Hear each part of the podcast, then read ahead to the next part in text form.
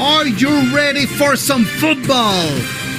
Premier et est de retour avec le meilleur trio au monde. David, Monsieur Lion Bleu Gilbert, le professeur de maths et l'importateur de vino, aussi agile qu'une passe de Jared Goff. Martin Marty Bronco Saint-Jean, le courtier immobilier aussi à l'aise qu'un QB des Broncos dans sa pochette avant Wilson. Et William Willie Browns Boivin, le journaliste aussi pertinent qu'une entrevue de Belichick et aussi éthique que les Bruns.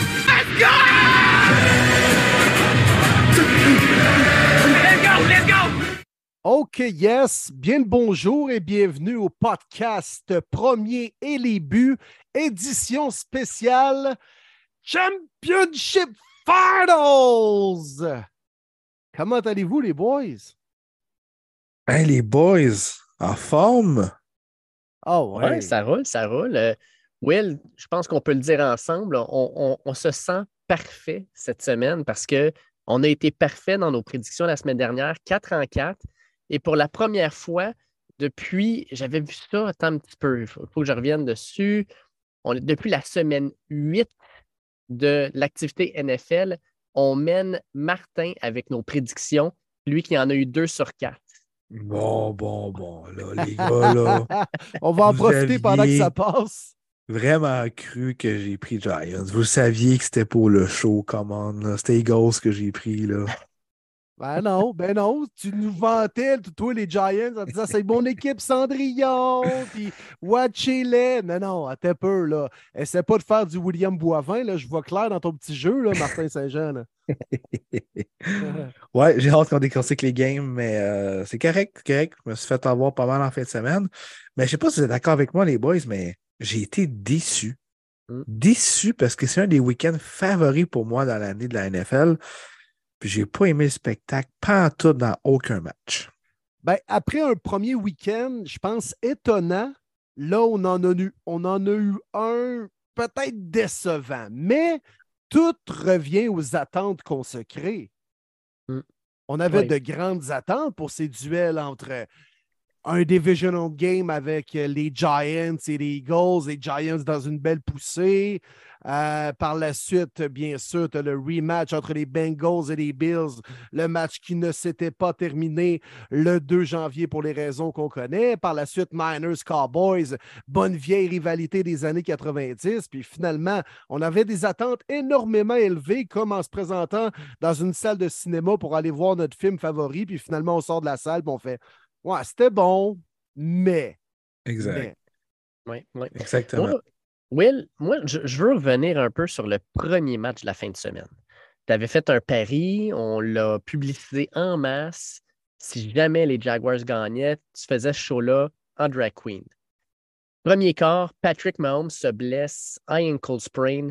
Je veux que tu me dises comment tu t'es senti dans ta tête. Est-ce que tu avais déjà commencé à aller sur Amazon magasiner une perruque? Euh, T'avais-tu commencé à demander à ta mère, hey, je pourrais-tu emprunter ton maquillage? Qu'est-ce qui s'est passé? Là?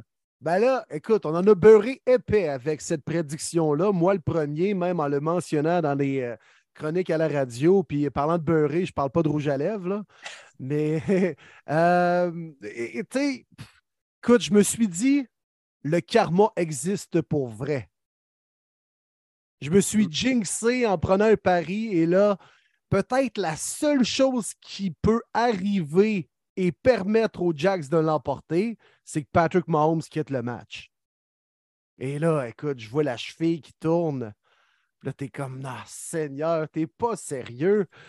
Le karma est contre moi et je vais devoir me déguiser en drag queen. Mais j'avais déjà demandé même à une collègue, les gars, ouais, je pourrais-tu t'emprunter du rouge à lèvres et du maquillage si jamais, ça n'arrivera pas, mais si jamais les Jaguars réussissent à l'emporter.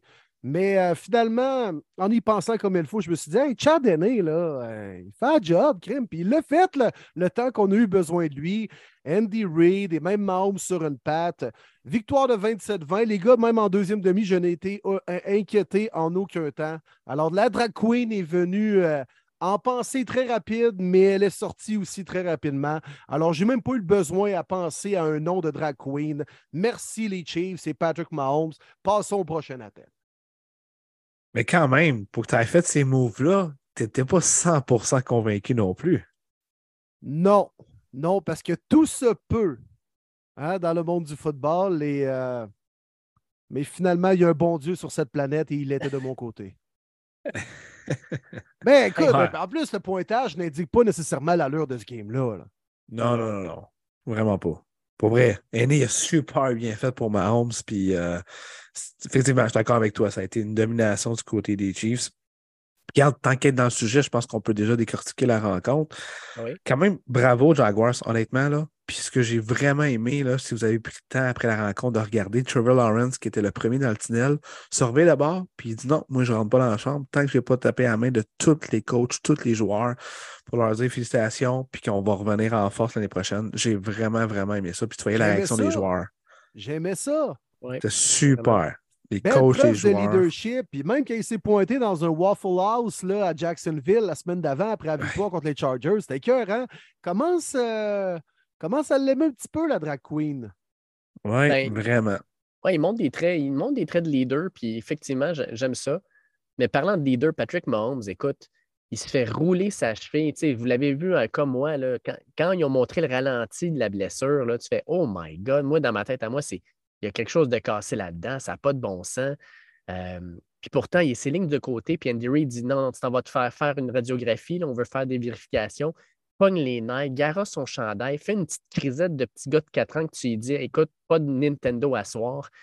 Ça va faire ça, revient ses lignes de côté, puis retourne dans le match, puis crime, les premières fois qu'il donne le ballon, là, tu le vois, il est sur une jambe.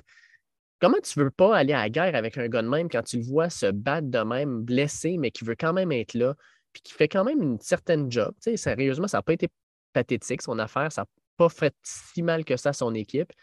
Euh, sincèrement, Patrick Mahomes a encore fait grandir sa légende. Puis, écoute, si vous avez regardé euh, le match sur la télévision américaine, euh, il se faisait encenser comme si c'était euh, comme euh, Dieu le Père qui est en train de jouer ou le, pape, euh, ou en tout cas, peu importe, mais il est, en train, il est en amour avec Patrick Mahomes assez pour qu'à un moment donné, même dans les réseaux sociaux, le monde se dise OK, euh, ça va faire, c'est correct, on sait qu'il est bon, on peut passer à, un autre appel.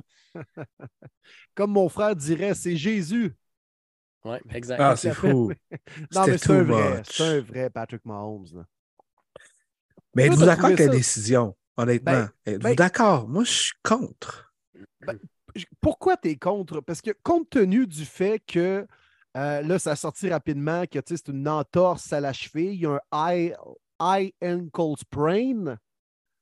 Il n'y a pas de dommage sur les ligaments. Donc, la blessure ne peut pas s'aggraver. Il faut simplement que le gars soit capable de jouer avec la douleur, soit capable de composer avec le fait qu'il est moins mobile, puis une petite piqûre de cortisone au travers de ça, on va se le dire. Une. Mais peut-être deux, trois, quatre dans, dans chacune des orteils. mais, mais, tu sais, je veux dire, il n'y a pas de dommage que tu peux créer parce que les ligaments ne sont pas atteints, il n'a pas le tendon d'Achille qui est déchiré. C'est vraiment juste euh, le pied qui doit être foulé pas à peu près le lendemain, dimanche matin, quand il s'est levé, ça devait être euh, assez douloureux. Mais outre le fait que Mahomes est prêt à jouer avec la, douleur, pourquoi tu le laisserais sur le banc? On est en situation de playoff. Oui, mais est-ce que tu étais désespéré? Est-ce que la drive de Chadenney était si mauvaise que ça? Ils sont passés à ligne de 3 puis ils ont fait un toucher. Est-ce que c'était obligatoire de le ramener aussi vite? C'est toutes des questions que je me suis dit, pourquoi? T'aimes mieux pas de le garder à 100% ou presque pour la finale? Là, il a joué. Oh, C'est mais sûr comme Dave vient piquer comme un d'expliquer cochon. penses-tu que tu étais capable d'asseoir Patrick Mahomes? Ah, C'est lui, il sûr était que prêt à revenir sur le terrain. Je comprends que les, les entraîneurs aussi, des fois, ont de certaines décisions à prendre et c'est eux qui doivent avoir le dernier mot. Ou en tout cas, on ne l'a pas vu tout le temps dans le cas de Tua, mettons, cette année. Là, mais Mais high ankle sprain, quand même, c'est pas un low. Puis en, en- en match de saison, il ne revenait pas, c'est sûr et certain. Là, je peux comprendre les séries, mais ça reste que c'est les Jaguars que tu menais à 14-0 de mémoire. Ça allait quand même bien. Enney, il dirigeait bien l'équipe offensive. Il, il visait toujours Travis Kelsey, ça courait bien, le ballon. Je sais pas, moi, troisième quart, j'aurais continué avec Chalanet. Si tu vois que ça va pas bien, lance l'interception, whoop les Jaguars égalité, là, t'as pas le choix, je peux comprendre. Parce que tu étais vraiment obligé d'être précis de le remettre. Parce qu'un high ankle sprain, hum, c'est fatigant, là.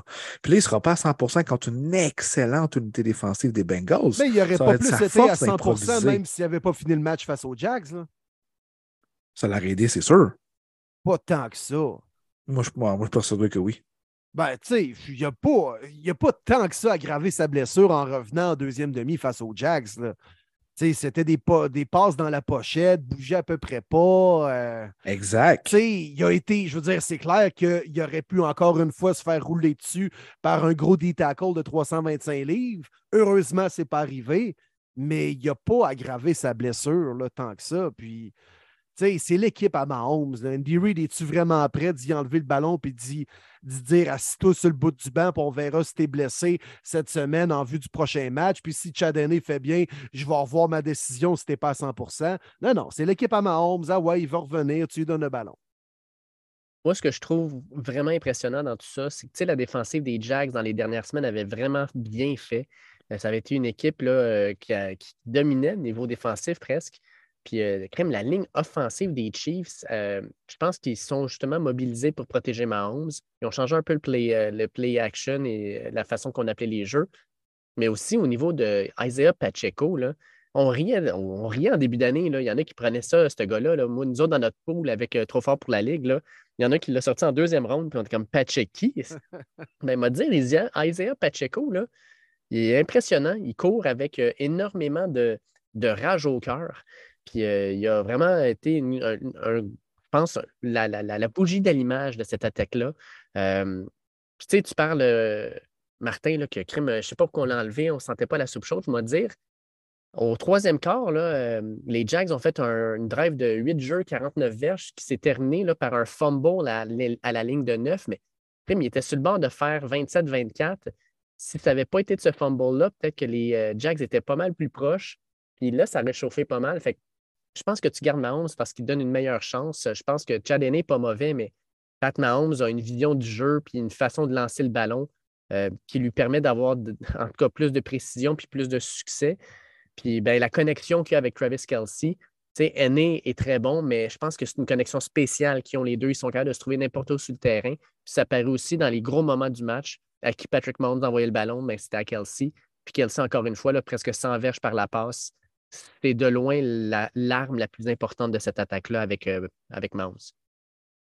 Non, ça, c'est sûr. Mais je pense juste que contre une équipe comme les Jaguars, quand tu sais que tu affrontes les Bills, les Bengals la semaine d'après, c'était pas urgent. Tu dis Pacheco, c'est une belle surprise. C'est clairement le porteur numéro un là- dans cette équipe-là. Chad c'est un bon backup, honnêtement, dans le système Andy Reid. Ça se passe, ça se passe très bien.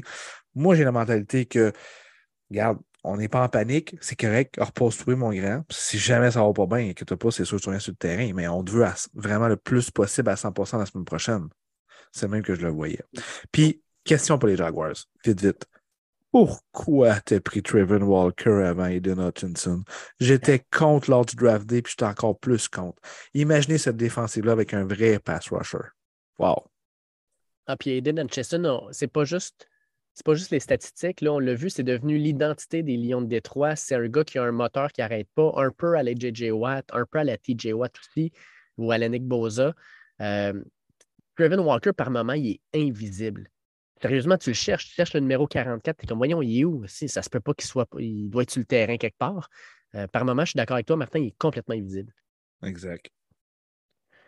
Fait que là, les Jaguars sont éliminés. Puis comme on a fait dans les derniers podcasts, on doit leur donner une note pour leur saison. Donc, les gars, sur 10, les, les Jacksonville Jaguars devant. Mais écoute, c'était- même c'était un bonus, là, ce, match-là face aux, aux Chiefs là, en série de, de division. Euh, fait que bravo, les Jaguars. Quelle belle saison. 9 sur 10. Que du positif. Euh, je pense que la perfection n'existe pas, même pour euh, pratiquement tous les clubs de la NFL. Mais les Jaguars, juste du positif. Nouvel entraîneur-chef qui a amené une nouvelle culture à cette organisation-là. Plein de bons jeunes talents en défensive. Euh, même à ça, la drag queen qui sort de sa coquille. Il y a Calvin Ridley qui va se joindre à ce club-là l'an prochain. Que du positif pour les Jaguars. Même note ici, les boys, 9 sur 10 aussi. Il y en a plusieurs, dont moi, qui critiquaient les hauts salariés qu'on a décidé d'engager durant la dernière saison morte. Je pense à Christian Kirk, entre autres, Evan Ingram, Zay Jones. Mais les trois ont, vraiment bien contribué dans leur saison. euh, première à Jacksonville. D'ailleurs, on veut vraiment ramener Evan Ingram, qu'on parle du côté de, Jacksonville. Euh, bravo, pour vrai, là, bravo, parce qu'il savait qu'il y avait quelque chose dans le système à Peterson qui fitait avec euh, Trevor Lawrence. Euh, de mémoire, les trois, ils ont un touché en plus dans leur victoire en série la semaine passée. Donc, c'est ce qui m'a vraiment surpris là, c'est rare. On dit toujours, les équipes qui gagnent en mars ne gagnent pas rendu en, décembre, mais Jaguars ont prouvé que cette année, c'était la bonne année pour ça. Moi, je vois à 8 sur 10, les gars. Euh, félicitations aux Jags. Sérieusement, quelle saison. Euh, voler le titre comme ça en fin de saison aux Titans, euh, au dernier match, être capable de rentrer par la grande porte en séries éliminatoires. C'est une saison qui a été marquée de haut et de bas. On se rappelle qu'en début de saison, après un début à 2-1, ils ont perdu cinq matchs de suite, puis pas n'importe quoi. Là, ils ont perdu contre les Texans, contre les Colts, contre les Broncos. Tu dis, tabarnouche, cette équipe-là s'en va où? Puis finalement, ça se replace en fin de saison. Ils finissent avec cinq victoires de suite pour rentrer en série, battre les Chargers in extremis. Euh, Trevor Lawrence, même chose, c'est une saison en dents mais je pense que l'apprentissage se fait.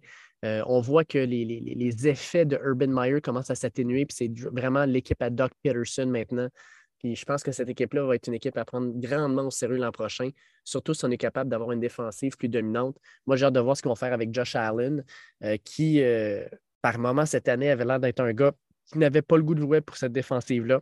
Puis plus la saison avançait, plus il est devenu, redevenu le leader qu'il était. Fait que, avec lui dans le milieu, euh, sur la ligne défensive, manquerait probablement. Devin Lloyd, je pense que ça va être un très bon secondaire, un bon choix de repêchage manque des, gars sur la tertiaire, mais que peut-être un gars dans le milieu de la ligne. Mais les Jaguars s'en vont du bon côté, ça c'est 100% sûr. Ensuite, on a eu le match entre les Giants de New York et les Eagles de Philadelphie. Moi, je disais la semaine dernière, c'était le match qui m'excitait le plus. Deux équipes qui sont affrontées déjà deux fois en saison, deux équipes qui ne s'aiment pas. Euh, New York contre Philadelphie, crime, puis quel flop ce match. Ça finit 38 à 7. Ouf, euh, ça a été dur à regarder. Puis, euh, on va commencer ça avec une question de Pierre Dulude. Il dit Salut les gars, question pour ça. Euh, en fait, non, lui, il parlait de. Excusez, non, il parle de, des Eagles, mais contre San Francisco, on en parlera tantôt d'abord. Mais en, gros, ça, a été probablement le match le plus plat à regarder. 28-0 euh, à la demi. Vous autres, avez-vous regardé ça jusqu'à la fin? Oui. Vas-y, Will. Bah, vas-y, vas-y, Marty. Vas-y. Vas Toi qui avais choisi les Giants dans ce match-là, là. essaie de nous justifier ça. Non, non, mais écoute, je pense, pense que les Giants ont été battus simplement par une meilleure équipe. Ah, c'est fou. Tu sais, les Giants également, c'est un bonus. Puis tu sais, les Giants, un peu comme les Cowboys, les boys, puis on va en parler, les Cowboys, les boys. Hein, hein, c'est bizarre comme phrase, hein? les Cowboys, les boys. Mais on était aveuglés, ces deux équipes-là, avec leur victoire en wild card. Parce que, sérieusement, ils ont affronté des mauvais clubs. sais, les Giants, là, Daniel Jones, on a fait là, il a vraiment joué un bon match. C'est sa meilleure saison en carrière. Et c'est le cas. bravo Giants. Mais ils ont piétiné une mauvaise défensive, celle des Vikings, puis on est sans peur. Il n'y a pas de receveur chez les, euh, chez les Giants. Puis on avait de la misère à courir la balle. C'est quand Barkley est bien bon, mais si tu as deux gars dessus dans le backfield, tu ne peux rien faire. Euh, même chose pour les Cowboys où ils ont battu les, les, Buccaneers, qui, qui était peut-être la moins bonne équipe qui accédait en, en éliminatoire. Mais les Eagles, là, ils étaient prêts en calvasse pour jouer cette game-là dès le premier jeu du match. Quel beau play calling! Ça, c'était comme une machine bien huilée. Les jeux parfaitement menés, je pense, en 3 et 1. On fait une feinte de faire un QB sneak et on, on, donne la balle en pitch à, je pense, c'était Gainwell ou Boston Scott. Je pense que c'était Gainwell. La défensive a mordu complètement. C'était bien appelé les jeux. A.J. Brown sur un touché à Devante Smith. Tu as drivé le DB sur 5 verges. Dallas Goddard a joué une grosse game également. Mais ça s'est joué sa ligne les gros bonhommes. Kelsey et sa gang ils ont dominé complètement Dexter Lawrence. On ne l'a pas vu du match.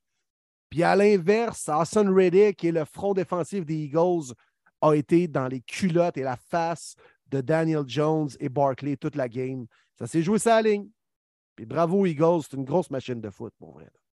Puis imaginez-vous que leur meilleur joueur offensif, AJ Brown, était blessé, puis a peu participé sur le côté stats, mais tu l'as bien dit, il a fait des gros blocs. C'est ce qu'ont dit euh, le groupe d'entraîneurs-chefs euh, à l'offensive, que quand on posait des questions sur AJ Brown, effectivement, il n'est pas à 100 On lui a demandé de bloquer, puis il a dit Je m'en fous, moi, je veux juste gagner. Fait que ça, c'est vraiment cool d'entendre ça. Puis il est grand, puis gros, AJ Brown, pareil. Le bloc que tu parles, Will, je capotais. Quel merveilleux bloc pour le toucher de Devante Smith. Puis euh, pendant ce dernier, honnêtement, que peut-être des gens redoutaient dans la NFL à cause de sa petite shape, connaît une grosse saison, pas rien qu'un peu. Wow. Wow! Vraiment, il a été le meilleur receveur de cette rencontre-là. Tout le monde a contribué. Puis effectivement, les lignes de tranchée, c'est là que ça commence. Les Eagles ont dominé des deux côtés. Hassan Reddick, je trouve qu'on n'en parle pas assez. 16 sacs du corps cette année. était agent libre. Euh, ça faisait deux saisons de suite de mémoire Panthers Cardinals qui avait 10 sacs et plus, puis là, une troisième avec trois équipes différentes. C'est une première dans l'histoire de la NFL. Euh, lui qui était un petit peu frustré aujourd'hui, on l'a vu parce qu'il n'est pas nommé dans le top 3 de joueurs défensifs de l'année. Il a dit euh, This shit gonna stop, puis c'est correct, je peux le comprendre. moi, je pensais qu'il était troisième aussi. Mais c'est correct aussi qu'on ne donne pas nécessairement juste ça à des gars de stats euh, avec Chris Jones, que c'est pas lui qui fait le plus de stats possible, mais qui est dominant sur sa ligne défensive. Mais ça, c'est un autre débat. Euh, pour les Giants, ben, je m'excuse, fans des vraiment. Moi, je pensais que Jalen Hurts n'était pas à 100% Je me suis trompé. Il est clairement à 100% en contrôle de son offensive. C'était une boucherie, comme mon cher Willy aime bien dire. Puis, euh, ben, bravo Giants quand même pour leur belle saison. Mais dans ce match-là, il y avait une grosse écart de talent. Tu, l'as bien dit, Will, ça s'est gagné dans les tranchées. Les quatre partants sur la ligne défensive des Eagles ont au moins un sac du corps. Hassan Reddick, 1.5. Euh, Fletcher Cox en a un. 1.5 pour Josh Sweat, puis un pour Brendan Graham. Euh, ça a été vraiment, là, non seulement au niveau de la défensive, mais au niveau de l'attaque, des 268 verges au sol pour les Eagles. Aïe, aïe, aïe. Kenneth Gainwell, 112 verges avec une moyenne de plus de 9 verges par course. Euh, c'était juste dominant. Il y avait des autoroutes pour courir, mais aussi les, les, schemes étaient excellents. jamais j'aurais cru qu'on aurait eu un match où Daniel Jones et Jalen Hurts combinés ne font même pas 300 verges par la passe. Jalen Hurts 154, Daniel Jones juste 135. Mais ça a été un match où ça s'est joué le smash mount sur le, au sol. Puis Saquon Barkley n'a pas connu un mauvais match, mais à un moment donné, quand c'est 28-0, tu ne cours plus le ballon. Il faut que tu lances le ballon. Puis ce qu'on a remarqué, c'est que chez les Giants, ben, euh, il n'y a pas vraiment de receveur qui s'est démarqué. Euh, les Darius Slay de ce monde ont vraiment été dominants, puis euh, ont éteint justement les receveurs. Pour les Giants, c'est une triste fin. Comme le disait d'ailleurs Brian Dable, c'est une défaite qui nous ramène sur terre, avec raison. Puis les Giants, ben, je pense qu'ils vont devoir apprendre de ça. C'est une équipe, je pense, que personne ne voyait là. Puis, ben, crème, euh, parlons-en. Note pour les Giants qui finissent 9, 7 et 1. Euh, on y va sur 10 avec quelle note, Will? Moi, je vais y aller avec un 8. Quand même très, très positif la saison des Giants. J'ai eu la chance de les voir de très près contre les Colts. Ils ont euh, massacré, comme bien des équipes ont massacré les Colts cette année. Mais puis c'était le match où ils, officialisaient leur place en série. Donc, il y avait une belle vibe. Les fans célébraient ça. C'est une équipe quand même qu'en début de saison, à peu près personne. Là, euh, et euh, ceux qui l'avaient vraiment prédit en début de saison, sérieux, bravo. Je ne sais pas ce que vous aviez vu dans les Giants pour les mettre en série. Pas qu'il y avait une mauvaise équipe sur papier, mais dans les dernières années, il n'y avait rien de convaincant qu'on pouvait vraiment placer les Giants en série cette année. Bravo, Brian Dable, était écœurant. Moi, c'est mon coach de l'année. Euh, oui, Doc Peterson doit être considéré. Bravo, Sir Yannick, les Eagles aussi, puis les équipes qui gagnent année après année puis qui ont des grosses fiches. Mais moi, j'aime ça, les équipes underdog comme ça, qui partent de rien puis qui réussissent à se faufiler jusqu'en série. Moi, Brian Dable, c'est mon coach de l'année. Mais par contre, du côté des Giants, j'ai peur, les gars, que ce soit un peu éphémère. C'est bien beau cette année, là. Mais là, Daniel Jones est à re-signer. Probablement qu'on va le re-signer, mais à quel prix? C'est Quan Barkley est à re-signer? Est-ce qu'on va le re-signer et aussi à quel prix? Euh, on va perdre une coupe de gars. c'est une équipe qui va, va, t elle être capable de répéter ce qu'elle a réussi cette année alors que là, les gens t'attendent un peu plus? Je regardais même juste les équipes qui affrontent l'année prochaine. Tu as des Niners, des Bills à Buffalo. Tu as une coupe de grosses games. Là. je ne serais pas surpris que les Giants, ce soit une belle équipe cette année, mais que l'an prochain, on finit comme 6-11. Même chose de mon côté, 8 sur 10. Euh, je les voyais 4-13 les Giants cette année. Euh, donc, une grosse progression. Je ne croyais tellement pas en Daniel Jones. J'aimais beaucoup le critiquer euh, avec le monsieur revirement. Mais ça a été ça sa force cette année. Beaucoup moins de revirements. Puis effectivement, il faut parler de Brian Dable parce qu'on va en parler tantôt dans la rencontre des Bills, mais on voit tellement la transition qu'il a fait entre les Bills et les Giants. Il a grandement amélioré Daniel Jones. Euh, on était capable de bien courir le ballon, ça fait du bien. Honnêtement, on veut un Saquon Barkley en santé sur euh, le terrain. C'est vraiment, vraiment euh, de toute beauté voir ça. beaucoup de points positifs. Maintenant, on a beaucoup de travail dans la saison morte, comme Will dit. Daniel Jones, Saquon Barkley, ça prend un receveur aussi. peut-être même deux receveurs, peut-être même trois receveurs. On a eu des belles surprises. Un Hodgins, par exemple, mais je ne pense pas qu'il faut que ça soit ton numéro un l'année prochaine parce que tu vas être dans schnout. Donc oui, pour moi, c'est vraiment une belle progression. J'ai hâte de voir leur prochain repêchage aussi. Les gars, moi, je vais avec un 9 sur 10. J'ai adoré ce qu'ils ont fait. Puis, tu sais, on va revenir en arrière.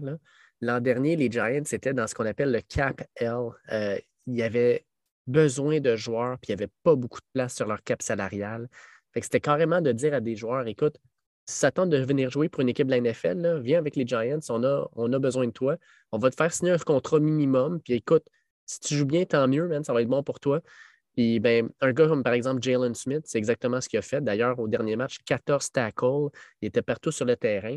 Fait qu'on a pris des chances sur des joueurs, puis crime, ça a vraiment payé. Mais en même temps, cette équipe-là, c'est les blessures. Écoute, les trois premiers receveurs sortis, euh, quand on top 3, quand tu rentres en série, justement, c'est Hodgins qui était comme une grosse surprise, Darius Slayton puis Richie James. Euh, Crème, c'était clairement le trio de receveurs le plus faible de toutes les équipes en série. Euh, puis malgré ça, ils ont été capables d'aller gagner euh, un match éliminatoire. Ça, c'est la grosse surprise. Daniel Jones, de nouveau, un corps arrière qu'on va dire, ben, on, va, se le dire, Daniel Jones, je pense que les Giants vont le signer. je pense que ça ne fait que du sens. pas sûr qu'ils vont le signer long terme, mais ils vont peut-être le signer pour deux, trois ans, voir ce que ça donne. Puis comme tu disais, Martin, c'est quoi Barkley? C'est c'est un gars que tu veux voir en santé, c'est un gars que tu veux comme face de ta franchise puis une des phases de la ligue parce que c'est un gars extraordinaire. C'est un leader lui aussi. Puis là, ce que j'ai hâte de voir en fait pour les Giants, tu Andrew Thomas, euh, Dable a dit, c'est un gars que ça a été long avant qu'il se développe. On a souvent dit rapidement que c'était un bust, puis finalement, regardez aujourd'hui, c'est un excellent life tackle. Evan Neal de l'autre côté, plusieurs personnes sont déjà en train de dire que c'est un bust. Je pense que Brian Dable est en train de dire la même chose de prenez, prenez du temps. Là. Regarde, le gars vient de rentrer dans la ligue, relaxé, mais Evan Neal, il n'a pas montré des signes encourageants cette année.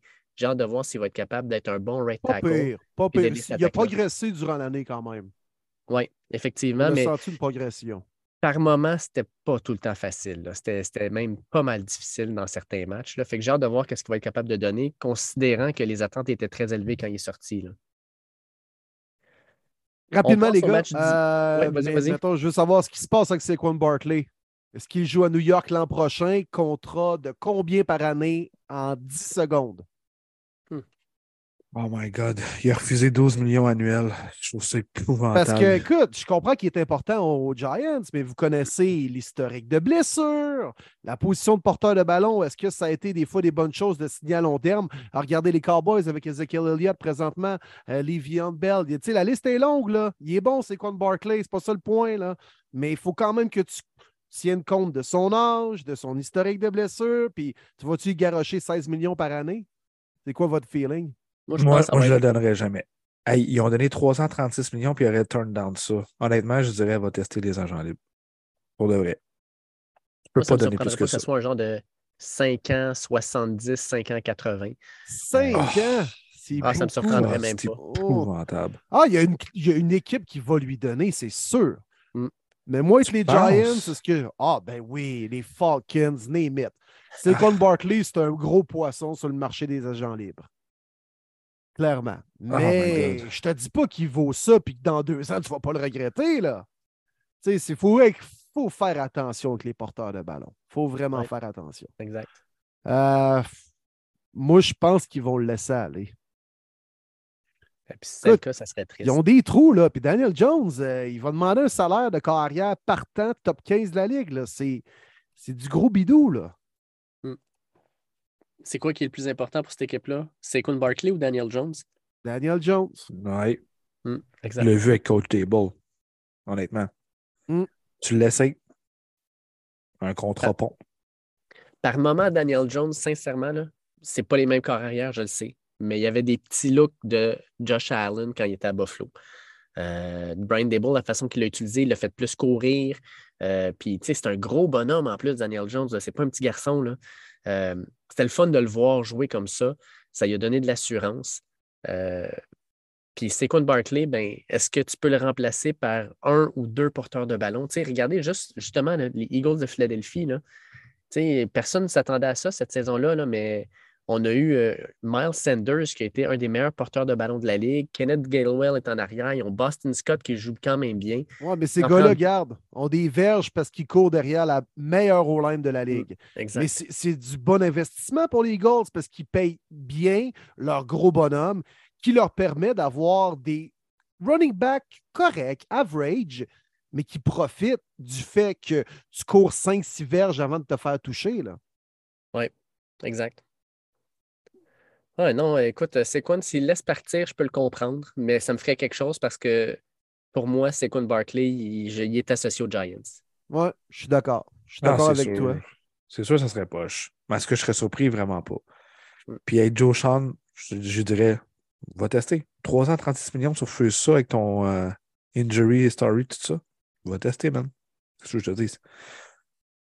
C'est non. Pour moi, c'est non. Tu peux en drafter un pas pire en troisième, quatrième ronde? Fait que. All right. Euh, passons au match qui, euh, je pense, a été surprenant pour beaucoup de monde. Euh, pas pour moi, pas pour Will, parce qu'on avait pris les Bengals, mais les Bengals sont allés à Buffalo. Là, tu regardes le début de match, puis tu as Damar Hamlin qui est là dans une suite. Le monde vire fou en le voyant. Il y a de l'ambiance en masse. La neige part à tomber. Puis là, tu dis, hey man, t'es à Buffalo, il neige, il y a de l'ambiance en série. Écoute, les Bills sont dans leur élément, ça va être leur game. Eh non, c'était sans compter. Comment on l'appelle maintenant? Snowborough. Quel match de Joe Burrow. Il a été débile, sincèrement. Là, il a pris cette équipe-là sur ses épaules. Puis, euh, je ne sais pas vous autres, mais moi, ce qui m'a le plus impressionné, c'est la façon dont la ligne offensive s'est débrouillée.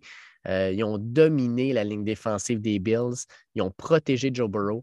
Victoire de 27 à 10. On a plusieurs questions sur ce match-là, mais euh, je veux avoir vos premières impressions quand même au départ. là. Bouche B. Les boys, je suis bouche B. Je ne peux pas croire qu'une ligne offensive se cherchait et que trois backups au line, cling, tout fonctionne. Je suis bouche B et extrêmement déçu des Bills. Je peux pas croire que la ligne défensive n'a pas profité de ça. Euh, c'est fou. Je sais pas si vous avez vu le clip. C'est quoi l'émission? À ce prix? J'ai oublié. C'est NFL 360 ou NFL euh, Inside, Inside the NFL, je pense que ça s'appelle? Où ce que tu entends le coach de la ligne offensive des Bengals, I'm so fucking proud of you guys. All the world was against us. They didn't believe in our offensive line and you played like a unit. C'est ce que j'ai aimé. Ils n'ont fait qu'un, que c'était quoi? Protéger Joe Burrow. Et Joe Burrow était incroyable, un vrai baller encore une fois. On le savait, mais il l'a prouvé encore avec Jamar Chase. Mais moi, je vous le dis, je suis bouche bée que la ligne offensive a absolument rien donné à la défensive des Bills et un linebacker que j'aime beaucoup à Matt Milano, que j'étais sûr qu'il y aurait un gros match. Il y a eu un bon match, mais il n'a pas blitzé comme il aurait voulu sur Joe Burrow. Euh, je suis assommé. Je suis vraiment assommé. Puis de l'autre côté, euh, Josh Allen, ça va pas bien. Puis j'ai posé la question, puis je vous la pose aussi. Est-ce que le départ de Brian Debble est plus important qu'on le croyait du côté des Bills? Ben Oui. oui. Oui. Oui. Ouais. Tu sais, d'ailleurs, Mathieu Labbé en a fait part dans une des questions. Il dit Est-ce que le génie offensif des Bills était des balls? Les ajustements en fin de saison et en série ont été tellement décevants chez les Bills ou est-ce que c'est la blessure à Allen qui était plus majeure que ce qu'on pense? Un- La réponse est plate, mais c'est un peu tout ça. Là. Oui, exact. Mais tu regardes D. Jones aussi, sa progression. C'est là que je me dis, Dable, il a fait un job incroyable. Incroyable, incroyable. Il y a eu un avant et un après quand Dable a travaillé avec Josh Allen, qui est un projet lorsqu'il a été repêché septième au total. Il y avait la charpente, le bras, mais bien des gens. Puis là, tu sais, moi, écoute, les Browns repêchaient premier cette année-là. Je me le suis fait remettre d'en face souvent. Voyons, pourquoi les Browns n'ont pas repêché Josh Allen?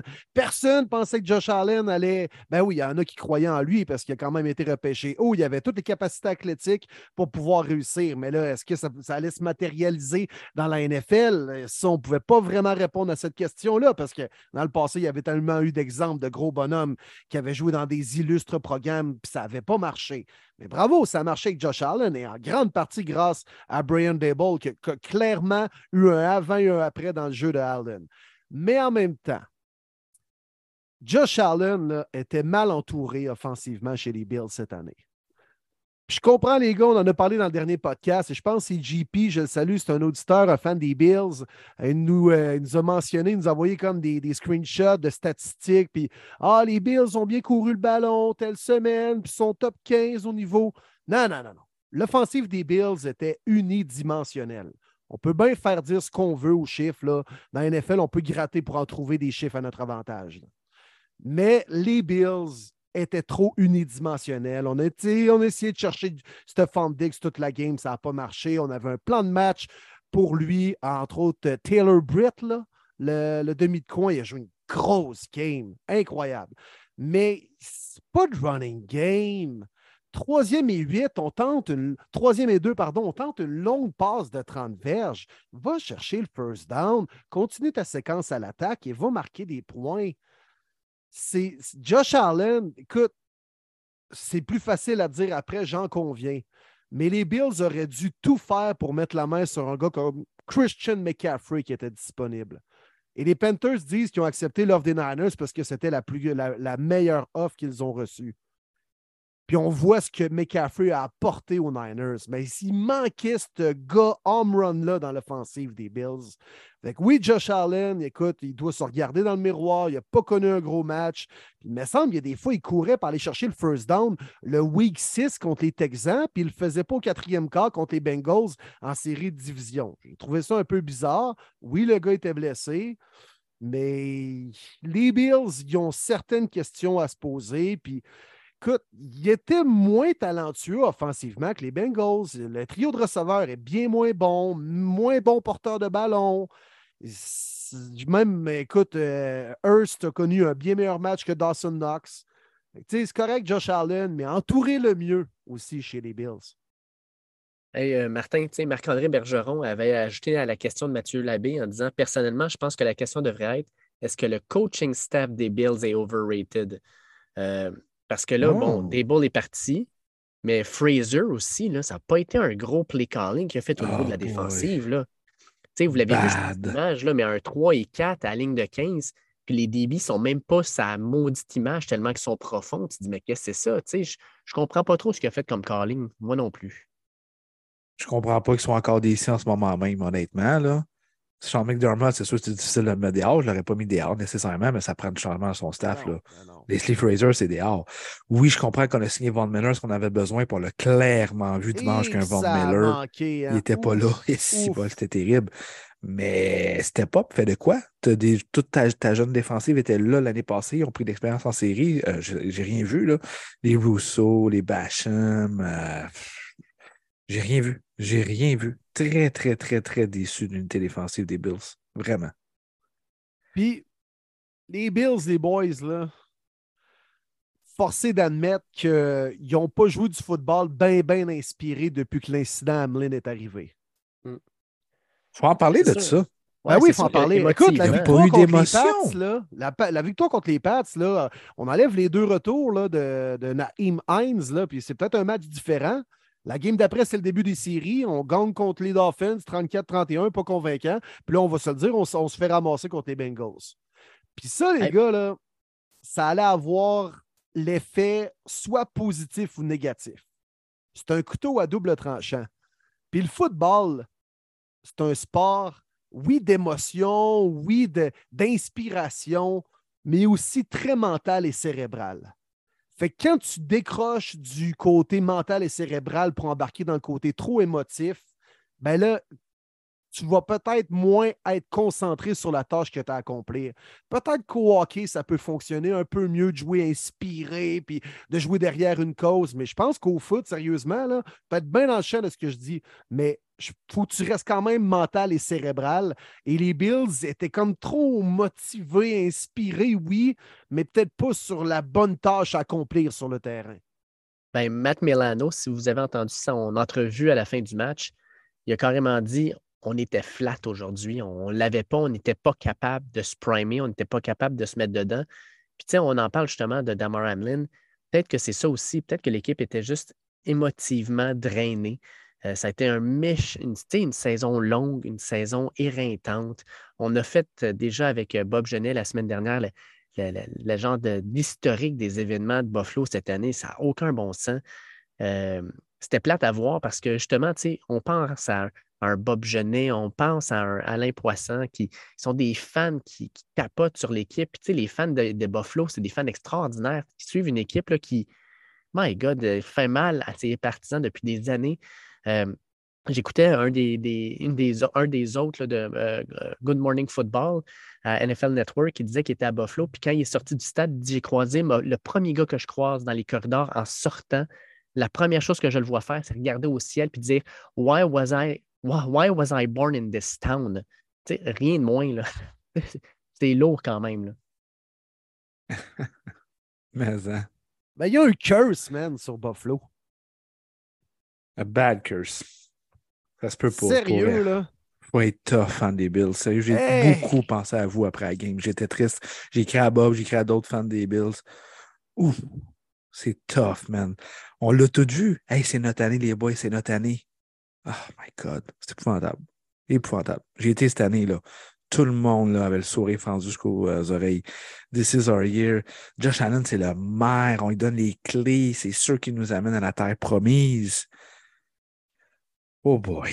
J'étais vraiment, vraiment, vraiment triste et peiné pour les fans des Bills. Oh man, c'est. Oh. Se faire piétiner de même à la maison. là, ben oui, dans ben une température favorable pour nous. Il y a une façon de perdre. Là. Ah, mais avez-vous remarqué, les gars? moi, en tout cas, ça m'a sauté aux yeux. Les Bengals là, avaient l'air plus à l'aise sur le terrain que les Bills. Les Bills, à ben chaque fois qu'il y avait un cut, ben ils glissaient, ils avaient l'air d'avoir de la misère à contrôler leur corps sur le terrain. Moi, ça m'a surpris. Oui, totalement. Totalement. Ça, Joe Burrow, euh, il a pas de joué aussi, là. C'est c'est qui qui est à blâmer dans ce temps-là? C'est-tu le joueur dans sa préparation? C'est-tu le préparateur physique? C'est-tu l'entraîneur? C'est celui qui choisit l'équipement? Qui est à blâmer quand tu te rends compte que Krim, tu n'as peut-être pas les bons spikes pour jouer cette température-là? Ben, clairement, ben, les joueurs doivent connaître un peu les tendances. Puis, on dit, ouais, les Bills sont habitués de jouer là-dedans, mais c'est qu'en même temps, si les Bills repêchent, euh, je ne sais pas, des gars qui jouent en Floride ou en Californie à USC, ils n'ont pas connu c'était quoi un match dans des conditions hivernales comme ça. C'est peut-être juste sa première année. Les Bills, à part quelques vétérans sur le terrain, c'est quand même des gars qui sont là depuis peut-être quatre ans et moins, là, en partant par Allen. Là. Euh, fait je pense pas qu'il faut absolument dire que dès qu'il neige ou il y a des conditions de la sorte, que l'équipe comme les Bills sont nettement avantagé. les Bengals jouent quand même dans des conditions hivernales à Cincinnati. Il y a peut-être moins de matchs sous la neige comme on peut voir à Buffalo, mais ça dépend de l'historique des joueurs. Il y a des gars qui peuvent avoir joué à Michigan dans des conditions hivernales avec, les Wolverines, puis ils arrivent dans la NFL, puis sont quand même mieux préparés qu'un gars qui jouait à USC et qui est repêché avec les Bills. Je comprends que là, il joue dans une ville hivernale, mais il n'a peut-être pas jamais été confronté à ça. Rapidement, on a comme trop pris pour acquis Ah, les Bills sont avantagés. Je pense pas, moi. Là. Puis maintenant, le fait de jouer à l'extérieur ou à la maison, surtout pour une équipe comme les Bengals qui en avait vu d'autres l'an passé, il semble que le monde, ah, joue à Buffalo dans Bills Mafia, ça va être tough pour Burrow avec sa line en plus qui était clopé. Moi, non. Il l'a prouvé l'an passé qu'il pouvait gagner dans ces conditions-là, puis il le prouve encore cette année. Exact. les gars, j'ai eu une tonne de questions sur ce match-là. Fait que je vais vous envoyer euh, les questions en rafale. Nicolas Baudouin nous demande est-ce qu'on peut mettre fin au débat que Burrow est meilleur que Allen? Oui. Désolé, mais oui. J'ai souvent mis les trois gars dans la même phrase, mais là, j'en mets juste deux, puis on va les voir s'affronter dimanche euh, à, à 18h30. Ouais, plus complet comme carrière, je trouve. Et sérieux, depuis deux ans, on a la preuve, Burrow gagne plus les grands matchs que Allen. Will, tu l'as dit la semaine dernière, Josh Allen, c'est un gars qui est émotif puis qui l'était trop. Joe Burrow, c'est complètement l'inverse. C'est un gars qui a l'air à être aucunement stressé par la situation. Pas de, pas de, sang dans les veines. Pas de sang dans les veines. C'est un super héros, man. S'en fout, Joe Burrow. Hein? Puis quand il lance après ça sur le terrain, c'était CBS. Là, fait que c'est la petite euh, reporter. Là, comment elle s'appelle déjà? Là? En tout cas, lui demande. Fait que, ouais, qu'est-ce que tu dis aux gens qui, euh, qui avaient acheté des billets pour la game en terrain neutre à Atlanta? Il dit ben, vous êtes mieux des remboursés tout de suite. Hein. Il est badass, man. Joe Burrow, Joe Cool. Il était cœur. C'est fou. C'est fou. Sur le terrain, on dirait un gars de 42 ans, pas de 25 ans. Là, genre super mm. smooth, super relax, même pas peur de se faire cogner. Dégaine les passes comme si de rien n'était. Incroyable sa précision. Manu Arsenault nous demande Salut les boys, selon vous, combien combien donneriez-vous comme contrat à Joe Burrow si vous étiez les Bengals? Parce que là, c'est sa dernière année de contrat l'an prochain. Fait que le gros contrat s'en vient. Puis probablement que les négociations vont rentrer à la fin de la saison. On donnerait combien à Joe Burrow si on était les Bengals? Ce qu'il veut. Je m'en sac. prends ma mère, prends mon chien, prends ma maison, je m'en sac. ma maîtresse puis ma femme aussi, man. Vas-y, regarde. Sérieux, je m'en fous. Sérieusement. Euh... Ah oui, merci pour la question. Ben, moi, c'est 5 ans à 250 millions. Là. Ça ne me dérange pas. C'est ça. Exactement. Ouais, Peut-être même plus que ça. Écoute, là, le carrière le mieux payé actuellement, c'est quoi? C'est Aaron Rodgers, je pense, à 53. Il va toucher 60 si son contrat ne change pas. Hmm, exact en 2023. Mais c'est sûr que ça va changer. ça, va être, ça va être 50 millions par année. Ça va être 50 millions par année pour Joe Burrow. Ça va être, garde.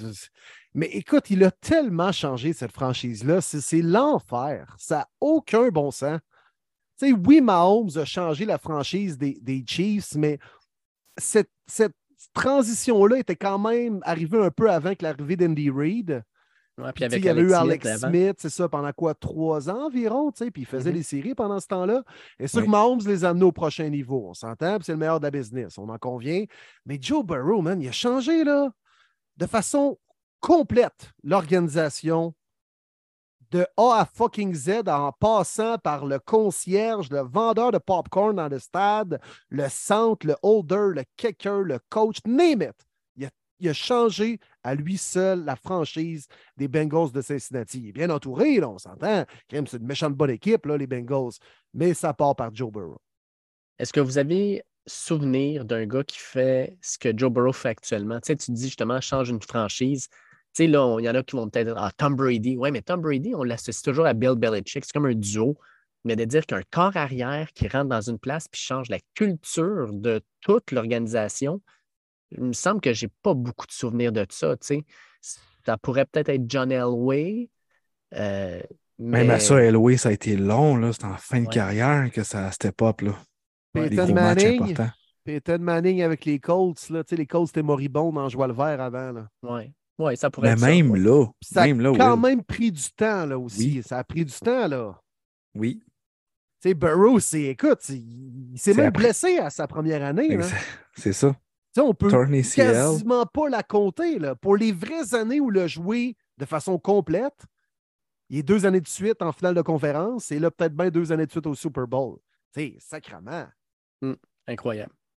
Ah, c'est fou. Ben écoute, j'ai. Moi, depuis que je question, regarde le football assidûment depuis le début des années 2000, hmm, je te dirais peut-être Manning avec les Colts, mais encore là, comme on a dit, ça, ça, a, pris, ça a pris quand même 4-5 ans avant qu'il devienne quelque chose. Ouais. Et puis, dernière question sur ce match-là. Jonathan Charbonneau nous demande est-ce la fin pour Stephen Diggs à Buffalo? Non. Non. La frustration. Puis moi, ça ne m'a pas dérangé. Je trouve qu'on a trop parlé de ça. Euh, il était fru, puis c'est correct d'être fru. Moi, j'ai pas de trouble avec ça. Beaucoup de receveurs, c'est le même. On, dit que les receveurs, c'est vraiment les divas, mais c'est correct.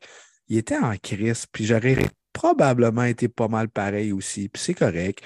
Euh, oui, il a fait la même affaire Minnesota, il a demandé une échange, fait échanger. Je pense pas. Je pense qu'il va avoir beaucoup de discussions avec son agent et tout ça. Peut-être que ça lui a passé par la tête, mais ça se fera pas. Il s'en ira pas. Il va comprendre qu'il est dans la meilleure situation, qu'il va avoir une grosse saison encore en 2023, que les Bills vont rester quand même des prétendants.